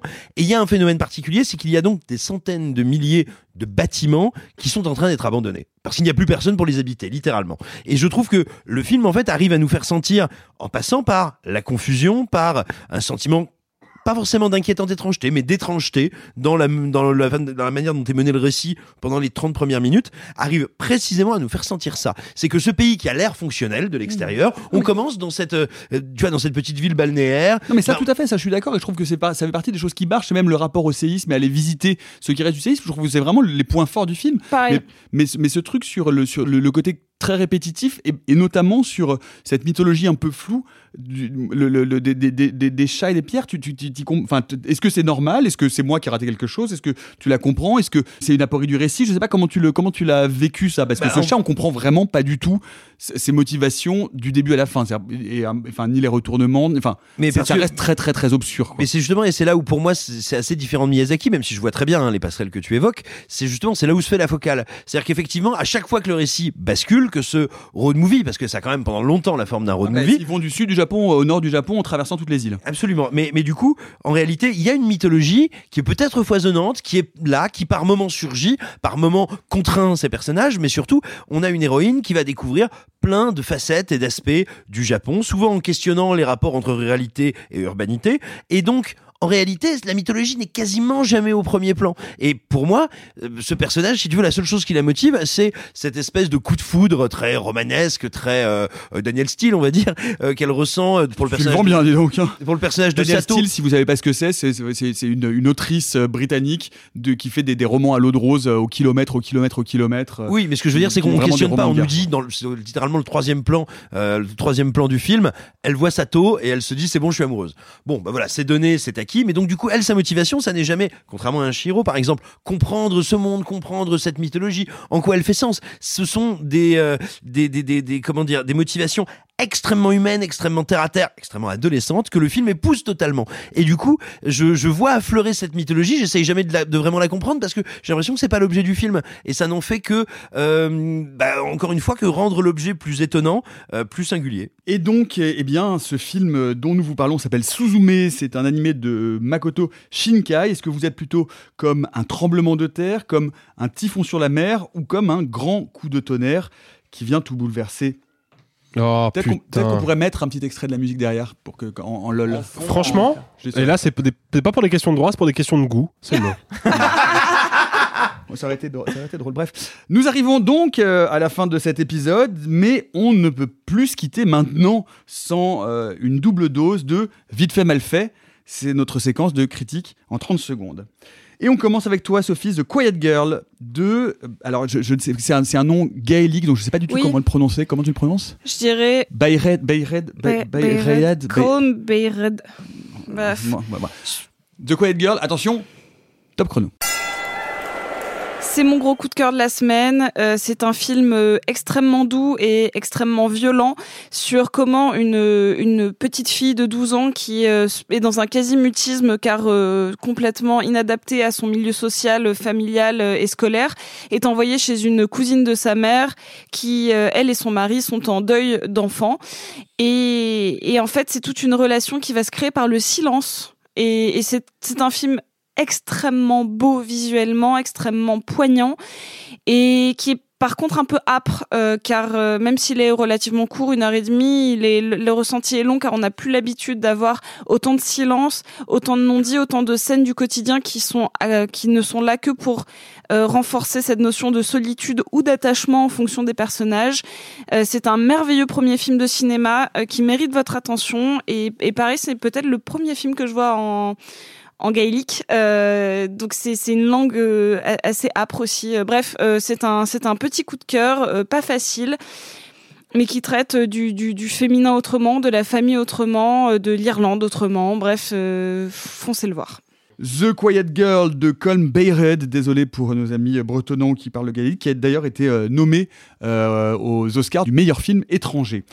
Euh, vite fait mal fait, deuxième avec Alexis pour Les complices de Cécilia Rouault avec François Damiens et William Legbill. Alors, euh, Les Complices, pour, pour resituer vite fait, c'est une comédie qui est qu'on pourrait rapprocher en un sens de Bonne Conduite de Jonathan Barré, euh, dont je vous avais dit ici euh, pas mal de bien, avec Simon également, parce que, à nouveau, c'est une comédie française qui fait le choix de s'éloigner des standards de la comédie française grand public, et qui fait le choix de mettre un pied dans le cinéma de genre, puisque bah, c'est l'histoire d'un tueur à gages, joué par François Damiens, qui un jour se rend compte qu'il défaille à la vue du sang. Et ça va poser évidemment tout un tas de quiproquos et de situations euh, rocambolesques. Je trouve que le film a deux grandes forces. La première, c'est une écriture assez fine et surtout une caractérisation de personnage vraiment intéressant. Et puis sa deuxième force, bah, c'est son trio de comédiens. Quoi. On a François Damiens, Laura Felpin, William Lebguil, autrement dit, Felpin, oui, autrement dit, euh, bah, euh, quand même la crème des acteurs comiques du moment et qui en plus sont des acteurs qui ont tous des acteurs et actrices qui ont tous leur personnalité propre et qui, je trouve, arrivent à donner chacun à leur manière bah, une identité euh, particulière et un petit peu savoureuse à leur personnage. On croit à ce trio, on croit à ces, euh, à ces différents conflits qui vont opposer les personnages ou au contraire bah, aux différentes si- situations qui vont les, les rapprocher progressivement. Et puis bah, il y a quand même y a des très beaux dialogues, il y a des très belles scènes comiques. Malheureusement, je trouve que le film, à la différence de Bonne Conduite avec lequel je le comparais, je trouve que le film manque cruellement de rythme. Il y a vraiment quelque chose qui aurait dû être retravaillé. Je pense que c'est une comédie sympathique qui traîne un peu la patte sur 1h40 et qui aurait gagné à ne durer qu'une heure et demie. Il n'y a pas grand chose à couper, hein. c'est vraiment des, petits débuts ou des petites fins de séquences qui mériteraient d'être affinées. Mais si c'était le cas, je pense que le film gagnerait en énergie et du coup, eh ben, les vannes seraient beaucoup plus percutantes qu'elles ne le sont. Après, ça reste un film plutôt réjouissant et qui surtout ne prend pas son spectateur pour un demeuré euh, à l'âge mental de 8 ans et demi parce que bah il y a des gags vraiment recherchés. En même temps, le film est coproduit par Michel Azanavicius, donc en termes de comédie, ça se pose là. Si vous avez l'occasion de le voir, je vous le recommande malgré tout. Les complices de Cécilia Rouault avec donc euh, euh, Laura Felpin, François Damiens et William Legbill. Je suis désolé, c'est assourdissant. Suivant. Il en reste un peu plus, bah, comme toujours, on va vous le laisser. Et d'ailleurs, il me semble qu'il manque quelque. On n'a pas parlé d'un truc. Attends, c'est quoi? Il y a quelque chose qui manque. On n'a pas caché la, la case du. Ah Chialer, c'est bon. Spielberg, c'est bon. C'est Drag Race. Ah. Ah, c'est bah Drag oui. Race, Sophie. C'est quasiment la finale, là. On y est presque. On est aux portes de la finale de la saison 15 avec un top top 4 euh, relativement sympathique avec Anitra, Lux Noir London, Mistress, Mistress Isabelle Brooks et Sacha Colby. Euh, c'est assez Sacha Colby. Et c'est assez La déesse Sacha Colby. mais complètement. Euh, ce ce qu'il faut retenir et ce qu'on voit pas mal sur les réseaux sociaux, c'est que c'est le premier, euh, c'est le premier, la, la première finale où on a que des, des personnes issues de minorités visibles. Donc ça c'est très chouette parce qu'en plus on sent bien que là ça n'a pas été pour une histoire de cocher des cas, c'est parce que littéralement ce sont les quatre meilleurs, il n'y a pas de doute. Euh, on a de très très belles représentations. Euh, après, la saison en elle-même, le fait d'avoir 16 candidates, c'était vraiment beaucoup trop. Euh, la saison a pas mal patiné. Cependant, je suis plutôt contente de cette finale. Mon coup de cœur, c'est vraiment entre ces quatre-là, ça va soit à Anitra parce que ça a été une vraie bonne surprise. Et dès le début, elle a été très forte. Elle a été très forte dès l'épisode 1, soit Sacha Colby parce que c'est la best des bestes. Est-ce qu'on a envie de privilégier euh, Anitra parce qu'elle euh, c'est une surprise ou est-ce qu'on a envie de, euh, de récompenser la queen des queens? Il y, avait, il y avait des critiques qui disaient que en fait la place de Sacha Colby était pas dans Drag Race parce que c'est vraiment, elle est très connue aux États-Unis, c'est une drag queen trans historique et que en venant là finalement elle pliait le game et que lui donner ça en fait c'était presque une couronne Mais- automatique. Bah, c'est peut-être ça. une- peut-être une euh, des, des twinners, peut-être deux, deux, deux gagnants de cette, Ça- euh, cette alors, saison. ça, ça m'étonnerait, ils font ça normalement que pour le All-Star. Et, euh, et puis, bah, en fait, c'est rigolo Ah parce non, que non, non, euh, Mon- Monet et, euh, et Trinity, c'était c'est un All-Star. C'est un All-Star. Non, non, ils sont dans le All-Star, mais non, non, non, non, ils gagnent dans une saison régulière. Non, non, non. Vérifie. Dans le All-Star des All-Stars, c'est parce qu'elles ont co-gagné le All-Star, c'est le, le All-Star 4. Même moi, je le savais. Elles, elles co-gagnent le All-Star 4 et du coup, elles viennent dans le All-Star des All-Stars en étant les Twinners. I'm sure parce que Non, Trinity n'est pas gagnée dans sa saison.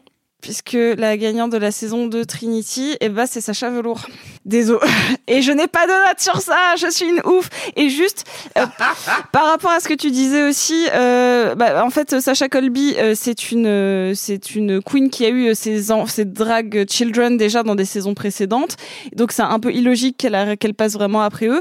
Et euh, moi, je suis très surprise et très déçue de la saison belge finalement, parce que pour moi, la gagnante ultime, c'était Mademoiselle Boop, qui a le cabaret Mademoiselle euh, à Bruxelles, et, euh, et la gagnante, c'est Drag Queen, qui est une très bonne queen, mais je trouve qu'elle euh, que- qu'elle n'était pas au niveau euh, par rapport à une queen des queens. euh, euh, en fait, c'est un peu la Sacha Colby de la Belgique, quoi. C'est c'est celle qui est la plus implantée, et donc je trouvais ça un peu illogique que, bah, c'est sûr, c'est bien pour la jeunesse et c'est bien pour le, le renouveau du drag, mais fallait pas déconner. Le résultat dans le week-end, quand vous nous écoutez, eh bien on aura, eh on connaîtra peut-être si vous nous écoutez euh, dimanche ou lundi les, résultats de cette saison 15 de euh, Drag Race. Euh, un mot sur la série d'Antoine Bess, Caro Nostra sur France TV slash Arthur. Oui, euh, c'est une série que j'attendais pas mal parce que euh, j'avais, je suis un peu le travail d'Antoine Bess qui d'ailleurs va bosser bientôt sur son premier long avec Théo Christine qui est une espèce de mid-90s à la française.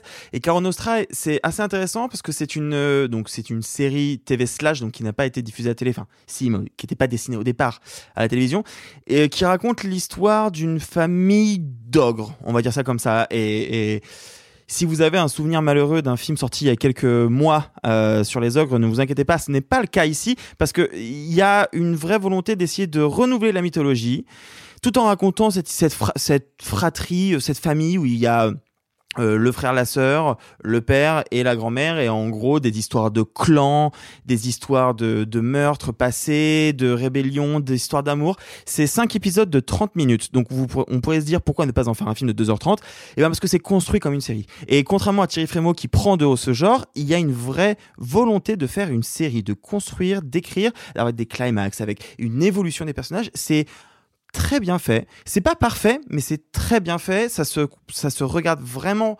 facilement. C'est gratuitement sur euh, le site de France TV et je ne peux que vous le conseiller. Et pour finir, euh, un, un roman d'un auteur moi que, que- que j'adore. Il me semble qu'on avait déjà d'ailleurs touché un mot, Simon. Euh, David Peace, et non pas William, comme tu me l'as écrit hein, sur l'affiche. Euh, GB84. J'ai écrit tard. J'ai rempli tard le, le, le conducteur. Ah, j'ai cru que tu parlais du film écrit Tar. Tar, hein. Écrit William, Parce que pas si t'as Tar. écrit Tar, Parce que Psartek, Tar, hein. c'est écrit T-A-R. William, c'est écrit W-I-2-L-I-A-M. C'est pas Et alors, et donc nous lançons euh, la semaine prochaine notre premier podcast euh, Motus. d'humour. Tabouret, T-A-B-O-U-R-E-T. Oh là là là là. Allez, Bref, GB84. GB, euh, GB84. Euh, bah, c'est vraiment le bon moment pour le lire, tout simplement parce que à l'heure où vous nous écoutez, cela fait quelques heures que le Conseil constitutionnel a rendu euh, sa sanction concernant la réforme des retraites, que ce pays est à feu et à sang, que le divorce entre la tête et les épaules d'Emmanuel Macron a été accordé, ou pas. Et probablement, ou pas. Donc, pourquoi est-ce que c'est intéressant GB84 Eh bien, c'est le récit euh, en Grande-Bretagne en 1984 de la lutte terrible que vont mener euh, les mineurs, les travailleurs de la mine, quand euh, va les attaquer tout simplement Margaret Thatcher et son administration, qui vont essayer de mettre fin à leur régime et euh, aux protections dont ils bénéficient dans le cadre du welfare state qui a été mis en place après la Seconde Guerre mondiale. C'est un récit qui est écrit dans un style absolument sidérant. Alors, il faut savoir quand vous allez entamer, euh, ça va vous paraître rude, c'est normal. C'est écrit comme une espèce d'explosion volcanique à plusieurs voix. C'est une espèce de jazz fusion littéraire incroyable. Il faut absolument le lire parce que c'est un roman gigantesque qui en fait nous donne à comprendre non seulement comment le libéralisme détruit les corps, comment le libéralisme détruit les collectifs, comment le libéralisme s'attaque à nos organisations de protection, et comment et pourquoi une des plus puissantes de cette époque n'a pas pu résister malgré plus d'un an de grève à ce qu'a mis en place Margaret Thatcher, et ça nous donne aussi à voir comment, effectivement, au mi-temps des années 80, vont naître et être portées quelques-unes des, poli- des politiques qui sont en train de transformer les corps sociaux européens en champs de ruines. Et si euh, vous êtes séduit par euh, GB84 et par David Peace, moi je ne saurais trop vous recommander euh, sa Red Riding Trilogy qu'on appelle le cycle du Yorkshire, euh, 1974, 77, 80 et 83. Tout ça c'est chez Paillot Rivage. David Peace c'est l'héritier direct en plus, en plus tordu, en plus bizarre de, de James Ellroy. Et euh, cette, cette, euh, cette tétralogie du Yorkshire raconte euh, deux grands faits divers qui ont traumatisé euh, la Grande-Bretagne dans les années 70-80 autour de la ville de Leeds, dont à un moment donné, euh, un tueur qui, qui, qui, cousait des, des, ailes de cygne euh, sur le corps de ses victimes lâchées dans des, dans des dépotoirs. Et c'est des romans qui fonctionnent en roman. C'est une langue, effectivement, comme l'a dit Simon, assez complexe, ou en tout cas très vive, et qui, vous, qui, qui, qui, qui est, qui est une boxe, en fait, qui vous boxe le cerveau avec euh, des, des, des, des, des mots, des phrases non verbales. Enfin, c'est vraiment assez D'un point de vue stylistique, on le compare, tu le comparais avec raison à James Ellroy. Il a, c'est- son écriture est très proche de celle d'un des romans d'Ellroy, de White Jazz Oui, notamment. tout à fait. Euh, qui, est, qui est euh, de la tétralogie de Los Angeles. Bref, plonger dans David Peace, c'est extrêmement noir, c'est extrêmement euh, secouant, mais c'est exactement pour ça qu'on aime la littérature et le cinéma et le reste. Voilà, euh, réaliser sans trucage, bah, c'est un peu comme un séisme, ça secoue beaucoup, mais ça passe très vite. On espère que les dégâts chez vous ne sont pas trop importants. N'oubliez pas de nous envoyer la liste des objets cassés euh, en commentaire. Simon vous remboursera pièce pour pièce. Pour le reste, Gros quick arrive. on se... Oh, merde, ça, ça fait un peu comme un roman de David Peace, mais écrit par Garcimore. Et ou alors qui s'écrirait différemment. C'est ça. oh merde. Pour le reste, on se retrouve mardi pour notre film Patrimoine. Rendez-vous secret place Furstenberg à Paris pour se séparer dans les larmes. Bye les amis et gloire aux allergies. Oh, c'est pas humain, les salauds, ils m'ont épuisé. Au quatrième stop, il sera exactement 0h13 minutes. Oh la vache Moi je vais être en retard au lycée Oh, bah dis donc, t'es bien pressé, toi, toi. Ceux qui sont encore vivants, profitez-en pour le rester, allez-vous-en Arrivederci buon viaggio Messieurs, il n'est de bonne société qui ne se quitte.